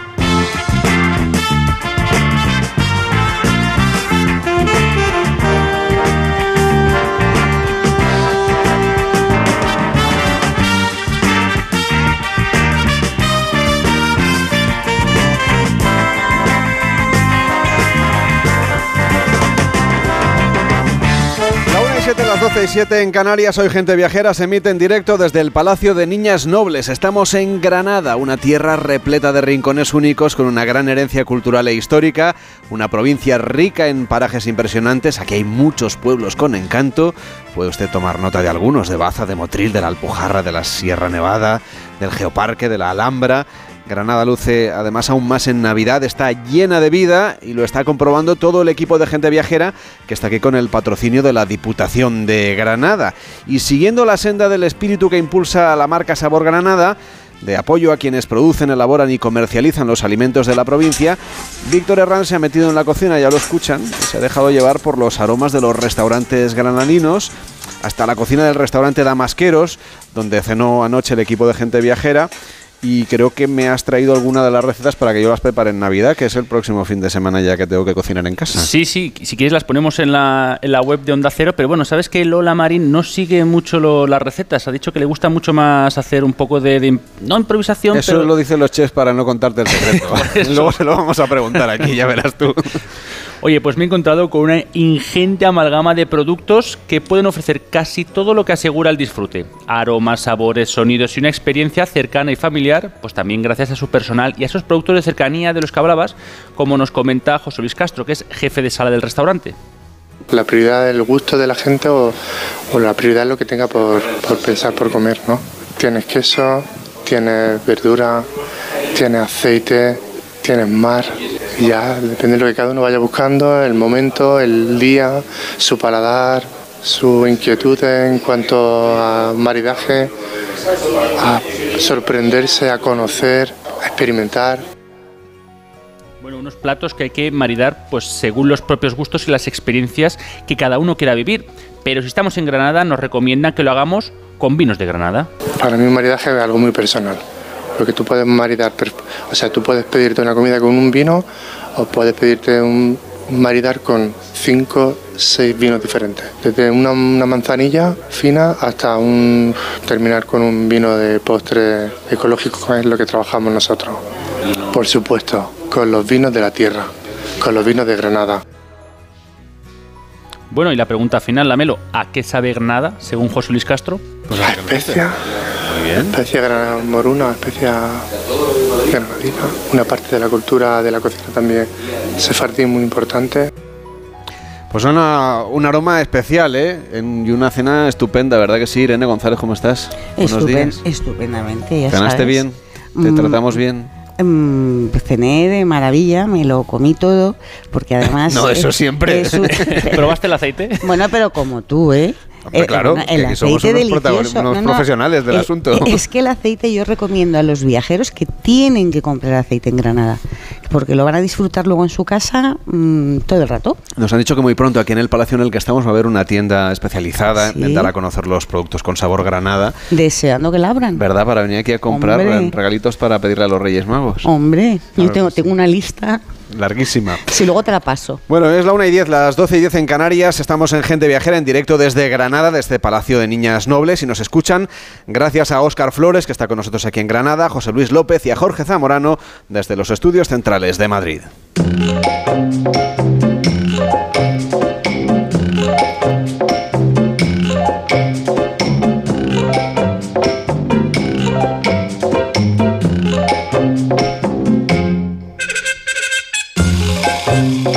Ha perdido la cena y también el recorrido por Granada es Mariano López. ¿Qué tal, Mariano? ¿Cómo estás? Buenos días. Pues muy bien, Carles, escuchando ese maridaje con muchos, muchos vinos y con envidia de la tierra en la que estáis, que fíjate, la costa tropical fue, allí fue en Calahonda, eh, Granada, el primer lugar, el lugar donde vi por primera vez el mar. Así que estáis despertando muy buenos recuerdos, además de, de interés por, por regresar cuanto antes. Luego ya creo que pocos mares te quedan en el mundo a ti por conocer, de todas maneras. No, no, siempre quedan. Hay más, hay más costas, islas y agua que casi que tierra Eso firme. Pero, pero sí, pero sí, queda mucho todavía.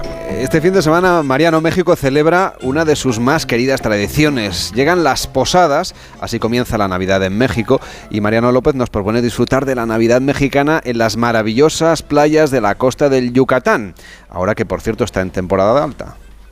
Pues sí, el estado de Yucatán. Ya sabes que el nombre de este estado y de la península nació casi de una confusión. Los primeros españoles que llegaron, según explicaban los cronistas de Indias, preguntaron, ¿y esto, este territorio, este lugar cómo se llama? Y escucharon Kiwatán, y le- que significa, significa en maya yucateca, no sé qué me estás diciendo, no sé de qué hablas. Y le dijeron, pues dicen que Yucatán, y así se quedó.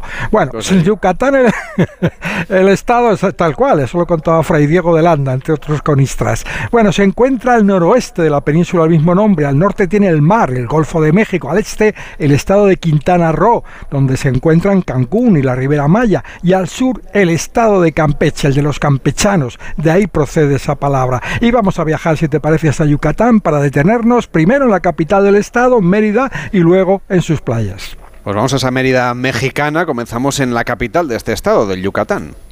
Pues sí, Mérida, una de las cuatro Méridas existentes en el mundo, la Mérida mexicana, destaca por su calidad de vida, por su herencia cultural y por la riqueza de su centro histórico, el tercero más extenso de toda América. Fue fundada en 1542 sobre las ruinas de una ciudad maya y nombrada Mérida en honor de la Mérida de España. En su plaza mayor se encuentra la primera catedral que se levantó en la América continental. La primera en toda América fue la de Santo Domingo. Que quizá lo más llamativo de la Mérida de Yucatán sea su paseo de Montejo, una amplia avenida arbolada de 6 kilómetros de largo creada en la época en que esta ciudad rebosaba riqueza gracias al enequén, una planta originaria de Yucatán que produce una fibra natural muy resistente. Hasta que se inventó el nylon, la industria del enequén creó grandes fortunas, una riqueza que hoy nos recuerdan las haciendas, los palacios reconvertidos en museos y hoteles que bordean este paseo de Montejo que se puede recorrer en calesa, en coche de caballos. Y viajamos desde Mérida a las playas de Yucatán, que como comentábamos están en temporada alta. Pues sí, toda una recomendación, porque son playas menos conocidas, menos concurridas que las playas de su vecina Riviera Maya, pero son muy, muy atractivas, con el añadido de que reciben de continuo la visita de pelícanos, garzas, águilas pescadoras y están muy cerca de humedales donde anidan grandes colonias de flamencos rosa. Las playas más visitadas son las de la localidad de Progreso, a 30 kilómetros, a solo 30 kilómetros al norte de Mérida. Progreso es un buen punto de partida para explorar la costa yucateca y conocer rincones casi vírgenes, preciosos, como las playas del Cuyo, de San Crisanto y en especial las playas de la Reserva de la Biosfera de Celestún. Y también es un buen punto de partida para llegar a Chiculup, a 6 kilómetros está de Progreso. En la playa de Chiculup hay un cartel que dice, aquí cayó el meteorito que mató a los dinosaurios. Y es verdad, allí fue. Chicxulub está en el centro del cráter causado por el impacto del meteorito. Hay un magnífico museo entre Progreso y Chicxulub que cuenta cómo eran los dinosaurios y cómo se extinguieron a raíz del impacto allí del meteorito. Pues estos son solo algunos motivos para visitar Yucatán al que hay que ponerle un poquito de música, Mariano. Pues sí, mira, casi un himno de esta tierra se llama He llegado a Yucatán. Es una composición de Natalia Lafourcade, a quien estamos escuchando ya en breve, acompañada por la Mérida Big Bang. La letra de esta canción dice en uno de sus fragmentos: He llegado a Yucatán a inspirarme en tu belleza, a entregarte mis tristezas cuando soplas sobre el mar. Natalia Lafourcade, desde la Mérida Yucateca, orgullo de México. He venido desde lejos enriquecer mi corazón con toda tu alegría. He venido desde lejos para mirar el verde de tus hojas, respirar tu perfume, escuchar tus sonidos para aliviar mis oídos respirar tu perfume, escuchar tus sonidos para aliviar mi alma y conversar contigo. Mariano, disfruta de esta tarde de domingo. Se anima la canción, pero quiero antes despedirte para escuchar en alto a Natalia Lafourcade. Cuídate mucho y hasta la próxima Muchas semana. gracias. Feliz semana.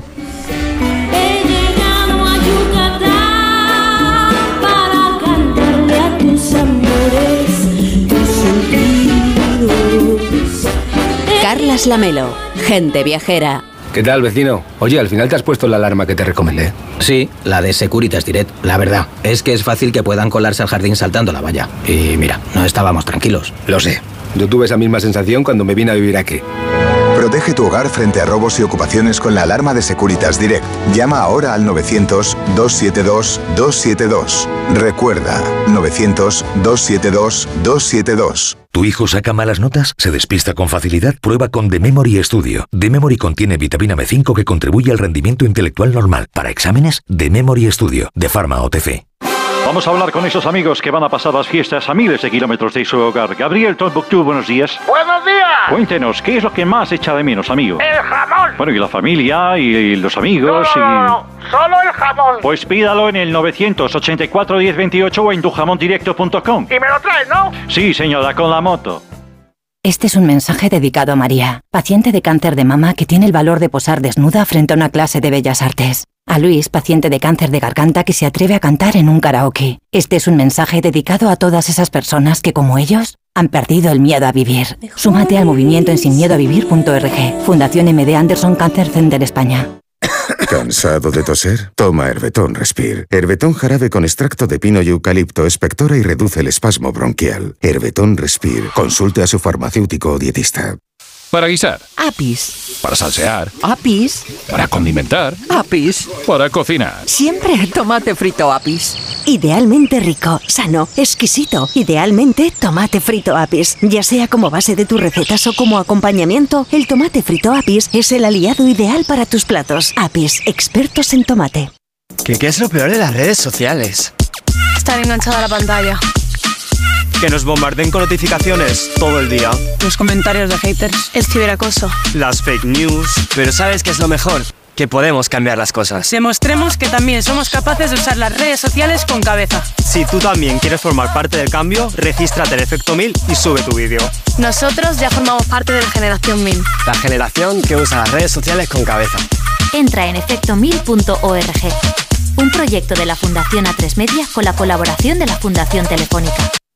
¿Qué tal, vecino? Oye, al final te has puesto la alarma que te recomendé. Sí, la de Securitas Direct. La verdad, es que es fácil que puedan colarse al jardín saltando la valla. Y mira, no estábamos tranquilos. Lo sé. Yo tuve esa misma sensación cuando me vine a vivir aquí. Protege tu hogar frente a robos y ocupaciones con la alarma de Securitas Direct. Llama ahora al 900-272-272. Recuerda, 900-272-272. Carlas Lamelo, gente viajera. Es la 1 y 20, las 12 y 20 en Canarias. Y ahora les hablamos de Extremadura, que en otoño cuenta con un sinfín de actividades y propuestas para todos los públicos y por supuesto también en invierno, que está a punto de llegar, desde rutas de senderismo y visitas guiadas hasta jornadas gastronómicas, teatro y música. Son muchas las localidades extremeñas donde en estas fechas se celebran sus fiestas de interés turístico en las que se puede vivir ese respeto ancestral a la tradición, pero también desde un punto de vista contemporáneo, desde la encamisa de Torrejoncillo a los escobazos de Jarandilla de la Vera. Ven a Extremadura este mes de diciembre y descúbrelo con el apoyo de la Junta de Extremadura.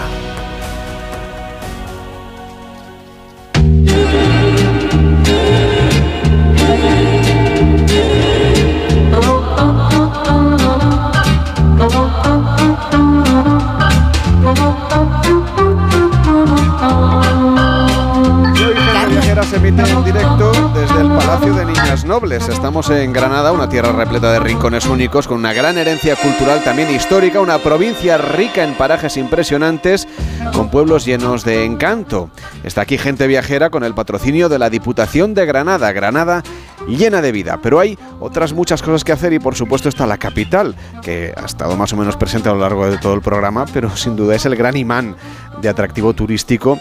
Aquí en la provincia nos acompaña el teniente de alcalde de Cultura y de Turismo de la ciudad de Granada, Juan Ramón Ferreira. ¿Cómo está? Muy buenos días. Muy buenos días, encantado de teneros aquí. He de decirle que hay muchos motivos para venir también las próximas semanas, incluso así un poco improvisado, porque la cabalgata de Reyes, por ejemplo, de Granada es la más antigua de España. Tienen ustedes una exposición en el cuarto Real de Santo Domingo. Hay actividades de todo tipo, también espectáculos musicales, iluminación. Pero es que hoy se celebran los villancicos de Granada, en la Zambra de Granada. ¿Cómo Sí. es este acontecimiento? y Sobre todo este lugar, en la Plaza de la Catedral. Hemos visto que estaban preparándolo aquí al lado. Acabamos de disfrutar de ese momento tan... Ah, me lo he perdido. Sí. Vaya, ahí. yo he visto los preparativos esta Estaba- mañana y aún tenía la esperanza de verlo a las Ha 2. sido a las 12 o 12 y cuando pico. empezábamos y ha nosotros. sido muy bonito, muy entrañable, muy navideño y muy, muy participativo con mucha gente disfrutando de, de ese momento. Y los Reyes Magos ya han confirmado su presencia en esta cabalgata. Está totalmente confirmada. Bueno, muy bien. Y la exposición del Cuarto Real de Domingo. Ahí se pueden ver los enseres de los Reyes Magos. A partir de mañana, se inaugura mañana y hasta después de que terminen las fiestas, granadinos y visitantes podremos presenciar una exposición muy bonita en colaboración con el Centro Artístico y bueno, pues es un, un acontecimiento más y una oportunidad más. Me consta que además de los villancicos que acabamos de, de comunicar, ¿no? que ha tenido lugar hoy a las 12, hay otras muchas actividades culturales, folclóricas, vinculadas con las tradiciones navideñas, que se van a poder disfrutar estos días. Por cierto, en Granada hay un ambientazo increíble por las noches y por el día. Efectivamente, tenemos la ciudad muy viva y con mucha gente disfrutando de, de una ciudad tan bonita como es Granada, creo que con eso coincidiremos todos y con una gran actividad en este momento navideña. Y hay oportunidad de villancicos, en concreto en La Chumbera, en el barrio Sacromonte, muchos de los días de esta Navidad habrá zambomba flamenca y villancicos con, con los flamencos y con los cantantes de, y de, de la zona. De hecho, Irene me ha dicho que no se quiere volver a Madrid. Pues yo es que le iba a hacer una pregunta Claro, muy importante, tanto para mí, yo creo que, bueno, para ti no sé, pero para los oyentes y para todos los niños que nos están escuchando, es dónde puedo dejar mi carta a los Reyes Magos. Pues lo mejor es que vayan al ayuntamiento, al Heraldo Real, ¿Vale? y, y allí lo podrán hacer. Ahí porque está el buzón. Ahí o sea, voy al ayuntamiento y ahí habrá está. un buzón para recoger las cartas de los niños y habrá momentos concretos en que la- los séquitos y los pajes de los reyes atenderán a los niños que, que vayan. Lo que pasa es que hay Bueno. que portarse bien antes, Irene. Pero Eso. yo, per- perdóname, hablarás por, hablarás por ti. O sea, yo me he portado, pues si me escuchan los reyes o los pajes, me he portado, bueno, mejor posible. Estoy seguro de que así es. Entonces, antes de irme puedo dejar mi carta. Niños, mm, ya sabéis, en el ayuntamiento Vaya estará el buzón real. Hombre, es que además es que es la, es la, digamos, la cabalgata más antigua de España. y Eso yo creo que hay que, Sí, que hay efectivamente. que presumir de ello, ¿no? Efectivamente, y así lo hacemos. Creo que es una cabalgata eh, muy, muy importante, con una presencia muy brillante y con una participación históricamente así ha sido, pero cada vez más de todos los niños y todas las familias granadinas. Y por supuesto venir aquí a disfrutar del tapeo, porque la oferta gastronómica es única, pero también de sentarse y probar menús de degustación, como el que saboreamos nosotros anoche, o de otras propuestas, que la gente disfrute de la Navidad más tradicional. ¿Qué, qué- qué platos nos recomienda usted de los que seguramente toman aquí los granadinos durante el invierno? Bueno, yo creo que la cocina granadina es muy rica, eh, la tapa ya lo es, pero está por encima de ese concepto de la tapa. Claro. Seguro que ayer disfrutaste de una cena en uno de los grandes restaurantes de la ciudad. muy Maravillosa. Maravillosa, Sí. lo cual es una demostración empírica de que, de que la ciudad dispone de unos restaurantes muy potentes. Y bueno, pues yo creo que la, el- la gastronomía es uno de los motores que mueven el decidir ir a un destino. Eh, para muchas personas es importante buscar eso, ¿no? Y Granada ofrece pues una, una- tiene un abanico de posibilidades gastronómicas muy importantes de productos además locales, locales hablo de la zona, de la provincia, de la de la zona mm, de Granada, tanto los subtropicales como la pesca, como el y los productos, en fin, no, no vamos a, a, la hora, a la hora que es. Estas terracitas A es. soleadas con esas tapas Claro. que vamos a disfrutar ahora, ¿no? Es un planazo. Sí. Es un planazo. La verdad que una cervecita y una buena tapa en un sitio bonito, Planazo con en esta un sitio luz, bonito, este sol, ya está. se está muy a gusto. Además, una de las ideas que, que de alguna manera se quieren trabajar es que la gente venga a Granada, por supuesto, como siguen viniendo, vengan a conocer sus barrios populares, vayan, por supuesto, a conocer la Alhambra, pero se establezcan aquí, se alojen aquí más días y luego vayan a conocer el resto de la provincia, porque, por ejemplo, hay, entre otras muchas cosas, Irene, una rica oferta cultural. Cuéntanos. Pues impresionante, la Melo, tienes mucha razón. Mira, para empezar te digo que la provincia de Granada tiene un valor cultural incalculable que se refleja hasta en las 18 fiestas de interés turístico que salpican esta geografía. Y desde luego son celebraciones que recogen pues las arraigadas costumbres de esta tierra, ¿no? Y que los viajeros tienen que descubrir. Así que como nuestros oyentes están deseando programar sus, eh, sus próximas escapadas, que vayan corriendo a- a por un boli y que apunten porque no pueden perderse en abril en Santa Fe la celebración de las fiestas de las capitulaciones, que conmemoran que el 16 de abril de 1492 los Reyes Católicos y Cristóbal Colón estamparon su firma en este documento histórico. Y con este importante motivo en Santa Fe hay conciertos, exposiciones y un mercado medieval que yo recomiendo. Otro lugar Lamelo que tienen que apuntar y que sugiero en junio es Lanjarón, por la carrera del agua, una oportunidad única para vivir las fiestas populares conocidas como las fiestas del agua y del jamón, algo muy importante. Eh, donde cambian el fuego por el agua para celebrar la noche de San Juan. Y por supuesto, imprescindible el cascamorras, que es una de las celebraciones culturales más características de la provincia. Se celebra cada 6 de septiembre en Baza y Guadix y es una tradición cultural e histórica que tiene un gran arraigo, porque el cascamorras mezcla lo profundo y lo religioso, que por cierto, bueno, pues yo creo que están muy unidos. Y hablando de Baza, donde apareció la gran dama de Baza, que es una escultura íbera del siglo IV, IV antes de Cristo, que está labrada en piedra caliza policromada y que fue encontrada en Baza, como ya he dicho, no me puedo resistir la melo a contar una anécdota que vivimos en Manresa. Ah, es verdad. ¿La cuentas tú? No, no, hombre, no, cuéntala la tú. cuento- mujer, ¿La cuéntala contamos tú. los dos? No, tú misma. Pues nada, que estábamos en Manresa, yo cambié un pedazo crucero por el Mar del Norte por ir a Manresa y entonces estábamos no me en- lo perdona, Irene. Esta- en la vida, en la vida. Mira que lo intento, es que soy rencorosa. Mi único pecado. Bueno, cuéntale a los oyentes la anécdota, va. Y Víctor fue a hacer una entrevista a la dueña de un restaurante Ujú. Eh, ahí en Manresa, pues resulta que la dueña de este restaurante donde estuvimos ahí picoteando, ah, tapeando, es la sobrina de uno de los señores que estuvo ayudando al arqueólogo que sacó la dama de Baza y nos estuvo contando, ¿te acuerdas de Sí, primera mano? tenía una fotografía allí del señor. Sí, y que te- ah, tenía, nos contó que la dama tiene como una cajita que estaba llena de huesitos. Bueno, nos, nos emocionó bastante. Y ella también. Bueno, pues ahora vamos a quedarnos otra vez en Granada, en la provincia de Granada. Seguro que has encontrado más celebraciones populares que podamos contarle a la gente viajera. Pues claro que sí, la mía lo dudabas. No, hombre, claro que no. Muy recomendable la fiesta de la Fuente del Vino de Cádiar, la fiesta de San Antonio y San Sebastián de Orce, los encierros taurinos de La Peza y el telar artesano y lácar de Bubión. Y a esta selecta lista eh, pronto se unirá la festividad del Santísimo Cristo de la Aspiración de Órgiva que yo creo que ya tiene la aprobación para ser declarada de interés turístico de Andalucía. Y desde luego, aquí hemos hablado mucho hasta ahora, obviamente de las Navidades, porque están ya a la puerta, vamos, a la vuelta de la esquina. Y que tú eres muy de Belénes, ¿eh? Soy muy de pesebre, sí. Sí. Eh, pero luego llegan a los carnavales, que también soy muy de carnavales, ¿eh? déjame Ah. que te diga. Y la Semana Santa, que también soy muy de Semana Santa. Y yo, así, y yo, y así yo. que háblanos de las dos celebraciones, Pues porque claro, la claro. gente viajera ahora, pues muchos podrán venir en Navidad, pero otros ya están haciendo planes para viajar. Yo ya iría 2024. guardando en la, en, la, en la agenda, iría ah, guardando ya días para carnavales y Semana Santa. Mm, porque yo no me perdería el carnaval de Alama de Granada, que vive mm, pues con una pasión especial este carnaval en sus calles, que se llenan de color de murgas y de comparsas.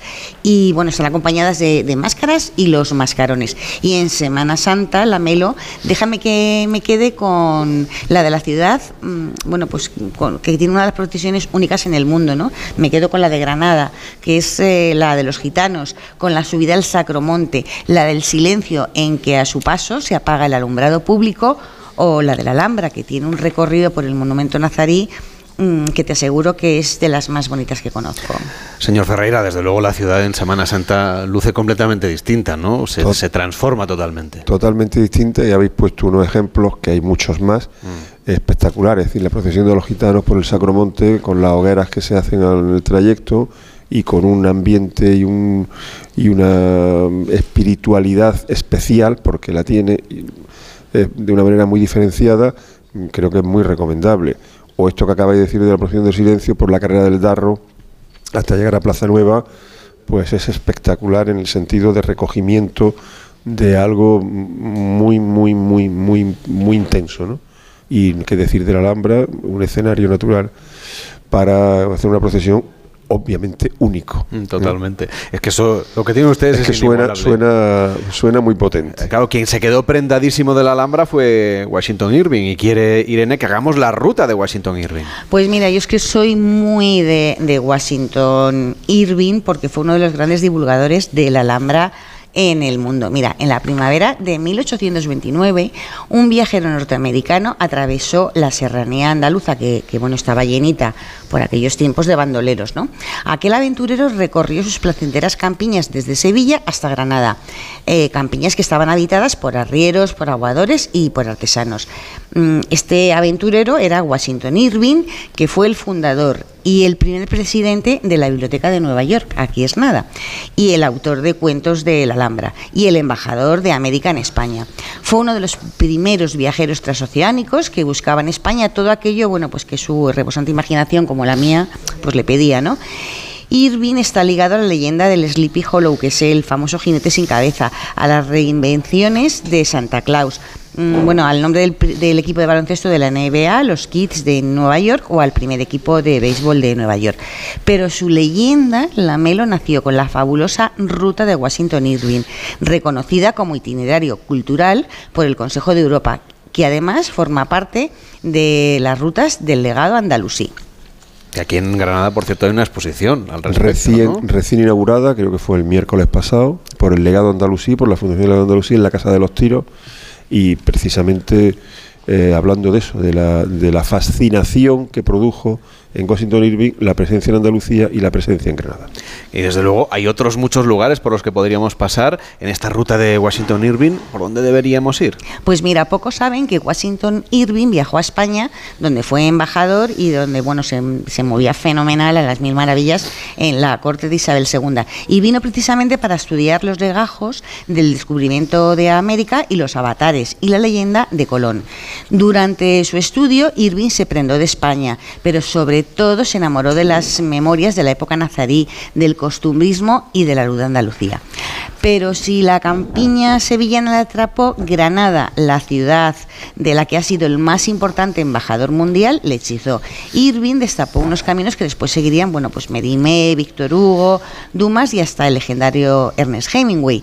La ruta de Washington Irving, que discurre por tierras musulmanas, barrocas y populares, revive el camino que en 1829 realizó Washington Irving, embauca- embaucado por el exotismo y la abundancia de los vestigios árabes de Andalucía.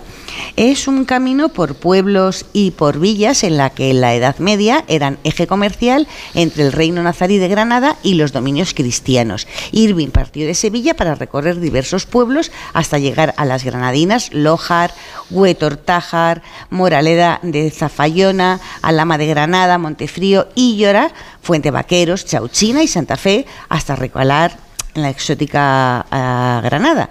Y así pues nació y creó la, la mítica ruta de Washington Irving. O sea que llegó por Loja a Granada. Sí, atravesó el Peñón de los Enamorados, cruzó Archidona para recalar en Loja, donde el río Genil forma el desfiladero de los infiernos, que es monumento natural. Loja Lamelo guarda una imponente alcazaba y unos fabulosos dólmenes. Eh, Washington Irving cruzó Huetortájar y, su- y sus deliciosos espárragos. Moraleda de Zafayona, con su importante necrópolis visigoda. Y Alama de Granada, con sus casas asomadas al barranco y sus baños árabes. En Montefrío, Irving recorrió la Peña de los Gitanos, que tiene un tesoro arqueológico con dólmenes y sepulcros romanos, visigodos y musulmanes. Después de atravesar enormes campos de trigo, eh, llegó a Íllora con su potente fortaleza y lugar mm, de residencia del mítico el gran capitán. De aquí a la cuna de Federico García Lorca, que bueno, yo soy una fan de, Lorca, a Fuente Vaqueros, donde su casa natal es uno de los espacios más visitados del mundo y que a mí me apasiona. Y después recorrió Chauchina, que es una de las muchas alquerías convertidas en plaza de armas, y Santa Fe y su casco urbano, que es conjunto eh, artístico. Con las últimas etapas, bueno, pues ya entró en la insólita Granada. Juan Ramón Ferreira, que es concejal de turismo, bien, en realidad es teniente de alcalde de Cultura y Turismo de la ciudad de Granada. Gracias por acompañarnos y que vaya muy bien estas fiestas navideñas. Hasta Muchas gracias a vosotros, ha sido un placer que estéis aquí y espero que nos veamos muchas veces. Hacemos una pausa y a la vuelta les contamos los siete platos siete, los siete pases del menú gastronómico del restaurante Damasqueros, aquí, en Granada. Gente Viajera, el programa de viajes de Onda Cero con Carlas Lamelo. En la Comunidad de Madrid hemos iniciado el programa Cervicam, la detección precoz de cáncer de cervix en mujeres sin síntomas de entre 25 y 65 años. Es importante que cuando recibas la invitación participes y ganes en salud. Una detección precoz puede ser vital en la enfermedad. Mientras tanto, mantén los controles habituales con tu matrona. Campaña financiada por la Unión Europea Next Generation, Plan de Recuperación, Gobierno de España, Comunidad de Madrid. Esta Navidad, haz un regalo que dure para siempre. Incloudforever.com es la biblioteca infinita de los recuerdos. El lugar donde amigos, familiares o esa persona especial vivirá eternamente. Entra en regalalainmortalidad.com y descubre Incloud Forever, un regalo que hace historia. Disfruta de la Navidad en familia con más de 500 pequeños productores de alimentos de Madrid, cuyo esfuerzo y trabajo diario llevan a tu despensa productos de gran calidad y cercanía. Porque en Navidad lo que quieres es celebrar con los tuyos, hazlo con Alimentos M Producto Certificado. Sabores que despiertan tus sentidos y se convierten en un me gusta. Comunidad de Madrid. En la ganadería Organic producimos la mejor carne del mundo. Hacemos cría ecológica de las razas Angus y Wagyu, 100% sostenible. Nuestra carne es deliciosa y saludable, extremadamente tierna y jugosa. Va del campo a tu casa, sin intermediarios, a un precio justo. Si pruebas Organic, solo comerás Organic. Nosotros te la llevamos gratis a tu casa. Haz tu pedido en el 910-2010, 910-2010 o carneorganic.com. Organic, la mejor carne del mundo. Disfruta de la Navidad en familia con más de 500 pequeños productores de alimentos de Madrid, cuyo esfuerzo y trabajo diario llevan a tu despensa productos de gran calidad y cercanía. Porque en Navidad lo que quieres es celebrar con los tuyos, hazlo con Alimentos M Producto Certificado. Sabores que despiertan tus sentidos y se convierten en un me gusta. Comunidad de Madrid. Liquidación total fin de año en Ocasión Plus. Más de 8.000 coches con descuento y ahorro de hasta el 30%. Encuentra tu nuevo coche a un precio imbatible. Solo hasta fin de mes. ¡Corre! ¡Las mejores ofertas vuelan! Ocasión Plus. 15 centros en Madrid. Nuevas tiendas en Fuenlabrada, Arganda y Torrejón. Localiza tu centro más cercano en ocasiónplus.com. Abierto sábados y domingos. En la Comunidad de Madrid hemos iniciado el programa Cervicam, la detección precoz de cáncer de cervix en mujeres sin síntomas de entre 25 y 65 años. Es importante que cuando recibas la invitación participes y ganes en salud. Una detección precoz puede ser vital en la enfermedad. Mientras tanto, mantén los controles habituales con tu matrona. Campaña financiada por la Unión Europea Next Generation, Plan de Recuperación, Gobierno de España, Comunidad de Madrid.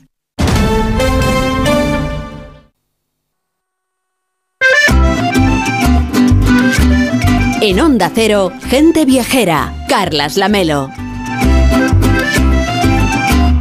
Pues se lo contábamos ayer mismo en este programa. Extremadura se ha posicionado como la alternativa nacional a los destinos de playa, de nieve y de grandes ciudades. Se ha convertido en un referente por su alternativa cultural, patrimonial y gastronómica, Víctor.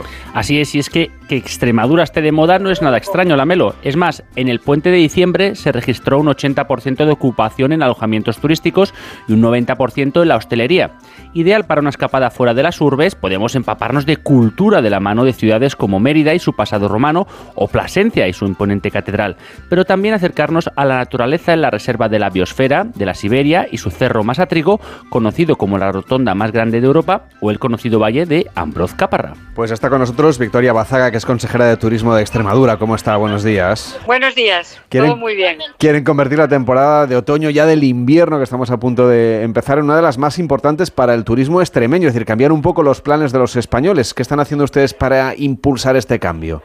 Bueno, pues estamos haciendo una oferta que yo creo que es una oferta irresistible, porque Extremadura dispone de una climatología magnífica en otoño e invierno, que nos permite tener muchos días fresquitos pero de con sol y con una naturaleza que, que tiene su flora y su fauna espectaculares con unos colores y, un, y, una, y unas eh, capacidades para avistamiento de aves y, y para ver animales y fauna especial nuestra de maravilla. Entonces, lo que, lo que estamos haciendo es intentar proponer esa gastronomía, esa cultura y esa naturaleza en estas escapadas que, que hacemos, sobre todo los nacionales, durante la semana y durante los fines de semana de esta magnífica época de otoño-invierno.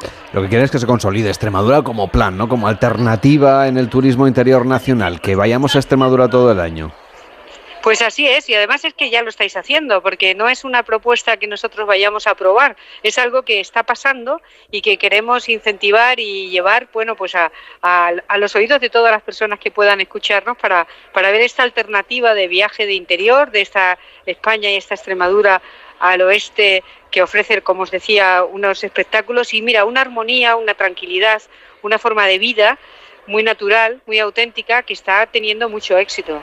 Y además, eh, claro, Extremadura es naturaleza, eso yo creo que es una obviedad, pero ustedes están trabajando para convertirlo en un destino de sostenibilidad. Por ejemplo, en el Valle del Ambroz Caparra. Eh, tienen, de hecho, un plan de sostenibilidad muy específico. ¿En qué va a consistir?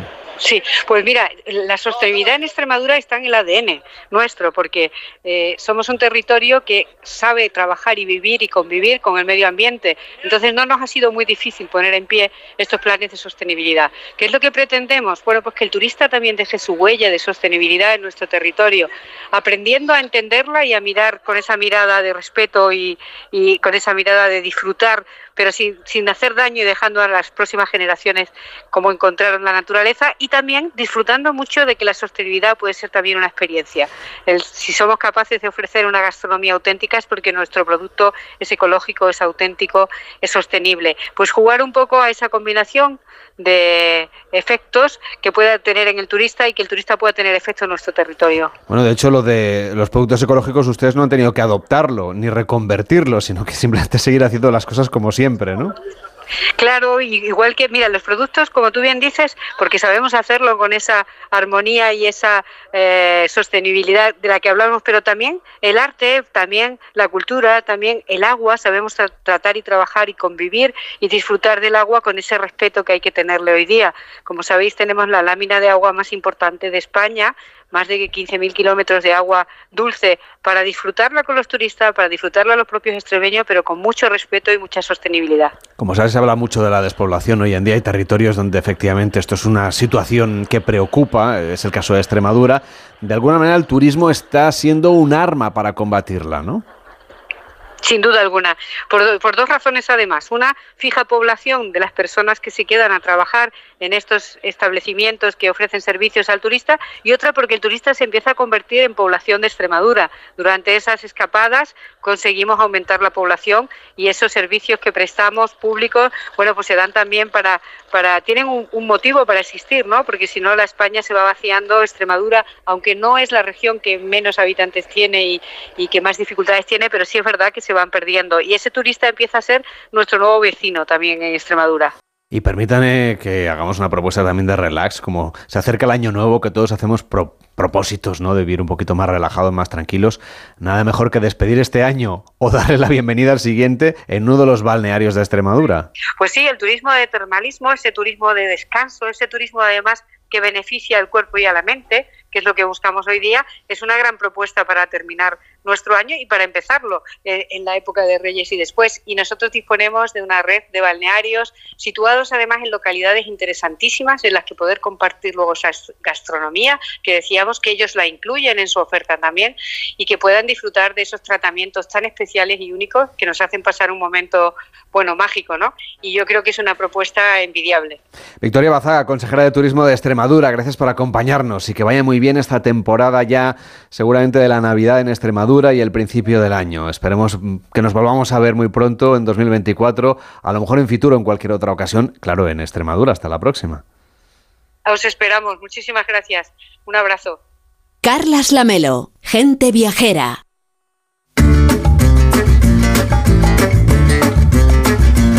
Carlas Lamelo, gente viajera.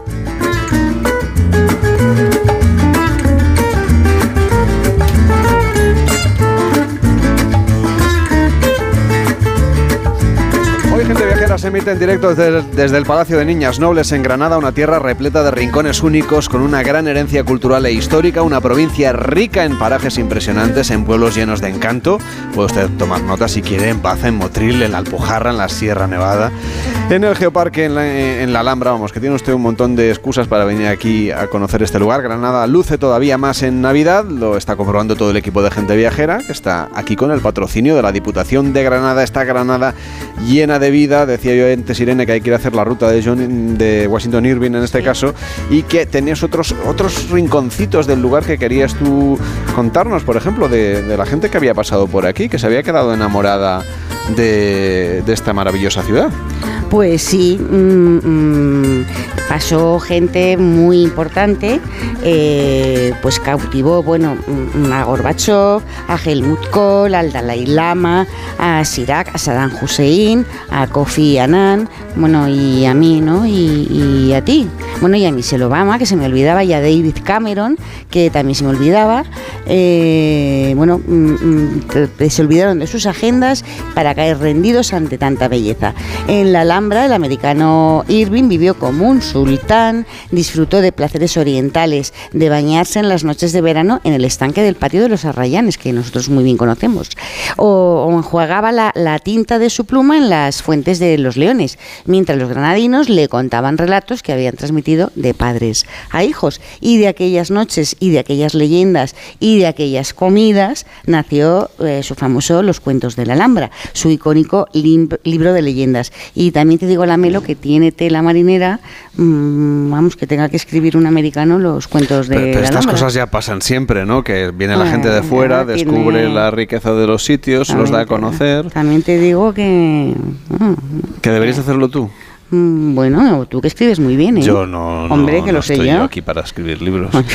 Menos mal que Víctor Herranz conoce muy bien Granada por muchos motivos, porque entre Sí. otras cosas ha venido muchas veces con el programa. Así es. y también ha vivido aquí un poco, ¿no? De vez en cuando, digamos, eh, est- estancias cortas. Ya. Pero bien, ¿no? Sí, sí, sí, muy bien. La verdad es que la Para ciudad es una maravilla, sí, sí, para repetir. Y visitar los barrios, ir a, a escuchar flamenco, ir de tapeíto por el centro, disfrutar de la gente, de la catedral, de la Alhambra, del Generalife. Es que no te la acabas en una vida, Granada. Bueno, y además que tiene uno de los atardeceres más bellos del mundo, Granada. Pues mira, los miradores granadinos regalan los crepúsculos más bellos del mundo. Supongo que tú habrás visto muchos atardeceres, ¿no? Alguno he visto. Eh, Y el, estrellas. el icónico de San Nicolás ofrece la Alhambra y el Generalife con Sierra Nevada como telón de fondo. Y además, mm, bueno, es un punto de encuentro de artistas. A mí es un sitio que me encanta. Y también en el Albaicín está el mirador eh, de los Carvajales, que es el punto de encuentro de flamenco a la caída de la tarde. Y como hizo el presidente Clinton, hay que ir al mirador de San Cristóbal, porque tiene una preciosísima puesta de sol mm, que por cierto le enamoró pues igual que a mí supongo que a todo el que lo ve no y desde San Cristóbal donde se contempla la muralla del siglo XI, la catedral, el palacio de Dar al-Horra, el convento de Santa Isabel y parte de la Alhambra, Clinton sentenció, dijo que se veía el atardecer más bello del mundo y yo estoy muy de acuerdo con él. Y bueno, también es imprescindible el de la ermita de San Miguel Alto, que es el más elevado de Granada y con vistas a la ciudad, el Albaicín, la Alhambra y Sierra Nevada. Y el de la Churra y el de la Cruz de Rauda, también la Melo dejan sin aliento. Así que tenemos muchos atardeceres que venir aquí a ver, a Granada. Pero Pues antes sí. vamos a ir a cenar o a comer a un restaurante estupendo. Buena idea. Digo yo. Buena idea. Bueno, es que una vez ya has visto salir el sol te entra hambre, idea, ¿no? sí. Digo yo, pero te puedes acercar por el restaurante Damasqueros porque es el muy lugar no solamente en el que estuvo ayer el equipo de gente viajera con siete pases en su menú de degustación, más dos postres. Es una auténtica delicia, como en realidad todo lo que se come aquí en Granada, Víctor. Pues sí, porque es que cuando vamos a los sitios que visitamos descubrimos mucho de la gente de los sitios a través de la gastronomía. Su sensibilidad, su buen gusto, su cariño, su paciencia, pues son elementos que influyen en las recetas y en los fogones, además de claro, de la imaginación, el arte, la experiencia y las buenas materias primas de cercanía que descubrimos siempre en nuestra visita a Granada. Está con nosotros Lola Marín, que es chef y propietaria del restaurante Damasqueros. ¿Cómo está? Muy buenos días. Hola, buenos días. Ayer estábamos bien. intrigadísimos con el nombre del restaurante, que da nombre a la calle en la que se encuentra, restaurante Damasqueros, en la calle Damasqueros en Granada. Pero hay una historia detrás de, de por qué se llama así la calle, por qué se llama así el restaurante. Sí, la, nosotros le pusimos Damasquero al restaurante porque es el nombre de, de la calle. Damasquero es el- está situado en el barrio judío, aquí en Granada. Y, y Le bajaremos un poquito el volumen, un que me parece ¿vale? que le molesta Bueno, un poquito. Primero, si estoy un poco lenta, es, Es que estoy la- cansada. es como la NASA, esto de ponerse a hablar por la radio es un poco cansada de la. Navidad, el puente, ¿vale? Así que vamos a ajustarnos. Porque ha tenido mucho, mucho trabajo, me parece, sí, ¿no? Durante nosotros esta en, época. en, en Navidad pues trabajamos muy bien, como todos los hosteleros, pero bueno, es verdad que al final pues tienes que mantener el tipo, tienes que estar ahí y también pues estás, estás cansada, la presión, tiene que salir todo bien. Y bueno, volvemos al tema de, Exacto, de el la nombre, calle, el nombre. ¿vale? Eran los anti- antiguos mercaderes que, que movían el, el negocio de la seda en el barrio judío. Entonces, adamasquinado, damasqueros, de ahí viene. También hay una especie de melocoto- melocotonero en... Como albaricoques o algo así, ¿no? Sí, una, es como es es como no es ni un albaricoque ni un melocotón, me parece que es un, uno intermedio, ¿no? Que también se llama dama- damasqueros, ¿no? Adamasqui- y, pero sobre todo es del adamasquinado de los tejidos de, que, culti- que cultivaban, ¿no? Que transportaban, ¿no? El- los mercaderes que había aquí. En Hemos esa- hablado de este en menú de, tiempo. de este menú de degustación que tiene pues un, un montón de platos, algunos muy curiosos. Por ejemplo, no sé, eh, empezamos por, por la eh, por la ostra. Que la ostra eh, se la tiene que imaginar la gente de una manera más muy bonita. Tienen la foto ustedes en arroba gente viajera OCR en Instagram. Hemos hecho una foto de prácticamente todos los platos de este menú de gracias. Pero es que además es que tiene un, ahí una preparación especial. Sí, la ostra, a mí me gusta mucho tomar ostra, pero era un, un, ingrediente, una, un ingrediente, una materia prima que he sido bastante reticente en ponerla en el menú, porque no acababa de sentirme cómoda con ella, ¿no? Porque me siento más cómoda con la gallina, con el jabalí, eh, con las legumbres, con la casquería, ¿no? Pero la ostra es- me gusta mucho tomarla pero no acababa de sentir. Y siempre lo habíamos intentado con una sopa de pepino en verano, se metió también con un tomate. Es que tiene un sabor muy presente. muy presente y al final es un producto que yo no he trabajado mucho y, y es más especial, ¿no? Pero pensamos en ponerla con una, hacerle un guiño, ¿no? Al Valle de Lecrín y entonces preparamos una menier que le decimos andaluza, ¿no? Porque utilizamos los cítricos de, del valle.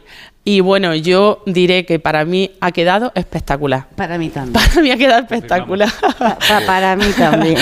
Vamos, Sí. para, para probar. Me, Mm. me parece poco una, pero Mm. bueno, como, ah, como dice la Melo, había muchos vuelcos. A mí me gustó especialmente el, el caldo que era de comida de pobres. eh, Los maimones, Sí, ¿no? Los me maimones. pareció muy potente. Y ese punto de lima, ¿no? Esa fresco. ralladura de lima Está final para mí también, especial. claro. Yo Magnífico. mm, sacamos un menú, ¿no? El menú luego hay que afinarlo, ¿no? Porque los platos ellos también van creciendo, ¿no? Tú sacas uno y los platos también te van diciendo, los clientes nos dicen y el plato, la materia prima también te habla, ¿no? Lo que hablábamos antes de los colores, el emplatado, las formas, ¿no? Entonces es verdad que que el plato de, de los maimones, la lima, era una cosa que también no acabábamos de ver, ¿no? Porque el maimón con la lima queda ahí un poco raro, pero al final queda espectacular. y es un plato, sabroso. sí, que, que, que yo llevaba mucho tiempo con ganas de, de poner. A mí en invierno me gusta mucho poner calditos, sopas, Es lo propio, ¿no? te reconfortan, te apetece, en casa no se cocina ya tanto, es decir, ya no se hacen maimones en las casas.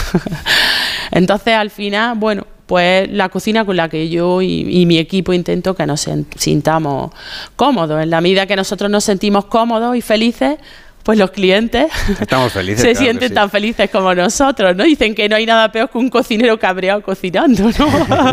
que al final te lo, Eso te se lo tú. transmite, ¿no? Sí, Se transmite. sin duda, sin duda. Mm. El alma de los pla- el alma de las de las personas que cocinamos, pero en un filete con patatas. Sé que le gusta también. Está transmitido. Afortunadamente, ¿eh? Sé que le gusta también cocinar con casquería. De hecho, hay un- uno de los platos son mollejas de ternera. Sí. Pero que en general le gusta a usted, que siempre es arriesgado, porque hay quien tiene ciertos reparos. Sí, mm, la casquería es un género delicado. Delicado de manipular, delicado de conservar y delicado de comer si no estás acostumbrado. Es decir, si no has comido nunca en tu casa, no lo has probado, no eres muy de probar cosas nuevas, pues la gente es verdad que tiene como cierto repelú. Luego, todo el que lo prueba y que es un poco más reticente, le encanta porque está bien hecha, está bien cocinada, bien tratada y para mí otro plato que es espectacular. Intento poner siempre casquería en todos los menús. No hemos hablado de los postres. He dicho Bueno. yo siete platos, pero luego hay dos postres, brioche de yema y caramelo salado y un mem- una mezcla de membrillo, requesón y nuez que a todos nos dejó absolutamente Sí. fascinados. A ver si nos da algo, un secreto de la receta. Bueno, al final una combinación muy clásica, ¿no? Porque es el queso con membrillo que nos comemos Ya, pero toda la vida. muy Nos- sofisticado. No, que también, bueno, eh, eh, realmente eso es lo que te inspira el plato, ¿no? Vamos a meter el membrillo con el queso y luego nosotros pues le hacemos algún guiño especial, claro, porque al final también tienes que meter un plus pues de gastronómico, de sorprender al cliente y de que realmente esté especial. La crema está magnífica, el helado para mí está también riquísimo, luego le metemos el bizcocho que lleva un poco de amaretto, que potencia algo de textura. Bueno, a mí me encanta, claro. A mí es que este menú me gusta muchísimo. ¿Y a nosotros? Muchísimo. Hay veces que hemos tenido unos cuantos platos dando tumbos un mes y bueno, pusimos ¿Cada cuánto cambian el menú de pues mira, el menú lo cambiamos de temporada. Cuando empezamos lo cambiábamos toda la semana. Menuda Me faena. quedé embarazada, tuve un hijo. Enhorabuena. Maravilloso. Y no podía cambiarlo toda la semana, era in- inviable. Porque no, po- no, Claro, no es podía ya con todo. Es lógico. Entonces empecé a cambiarlo de temporada. Entonces hacemos cuatro menús al año. Es verdad que este, como se ha alargado mucho el verano, el de invierno ha tardado en entrar porque estábamos manteniendo platos fresquitos porque hacía muchísimo calor. Pero bueno, y este lo aguantaremos yo creo hasta febrero, marzo, por ahí. Dependiente también, este como es el- vayamos de liados, de estresados. Este es el menú de degustación, pero también hay opciones, ¿no? Para que la gente vaya a cenar de una manera un poquito más informal. Tenemos en la barra, hemos activado un poco la barra, que llevaba mucho tiempo sin poner nada, pero es verdad que luego tenemos ideas de platos informales, hacemos un brión muy chulo, un tartar, unas yosas, cositas así un poco más especiales, que si tampoco quieres pasar al gastronómico, que también te requiere un precio medio más alto, una ocasión más especial, es decir, pues que tengas la opción de en barra eh, tomarte algo más info- informal, que está también muy rico, muy sabroso. Y la verdad que nos está funcionando bastante bien y estamos muy contentos. Lola Marín es propietaria y es chef de este restaurante Damasqueros. Gracias por acompañarnos. y Gracias enhorabuena a por este vosotros y que por vaya muy bien invitarme. la temporada de Gracias, Navidad. Hasta igualmente. Felices fiestas. Víctor, te toca hacer de notario y cerrar este viaje del equipo de gente viajera a la provincia de Granada. Pues mira, hemos hecho un precioso viaje cruzando el norte de Andalucía, totalmente recomendable viendo esos paisajes naturales dignos de película. Hemos paseado por el centro de Granada disfrutando de su ambiente, de sus tascas, terracitas, bares de tapas. Todo muy navideño, muy bien iluminado, con la Alhambra y Sierra Nevada al fondo como si fuera un auténtico Belén. Y bueno, pues nos hemos alojado en el Hotel Barceló Granada Carmen y hemos disfrutado de su magnífica terraza con piscina. Y debo decir que el, el restaurante Damasqueros, lo bonito es que cada visita es algo especial porque ese maridaje con la gente y con los vinos lo hacen muy cercano. La próxima semana seguiremos aquí en Gente Viajera, aunque sea la tarde de Nochebuena, aquí estaremos en directo. Ahora llega Juan Diego Guerrero y Noticias Fin de Semana. Hasta la próxima.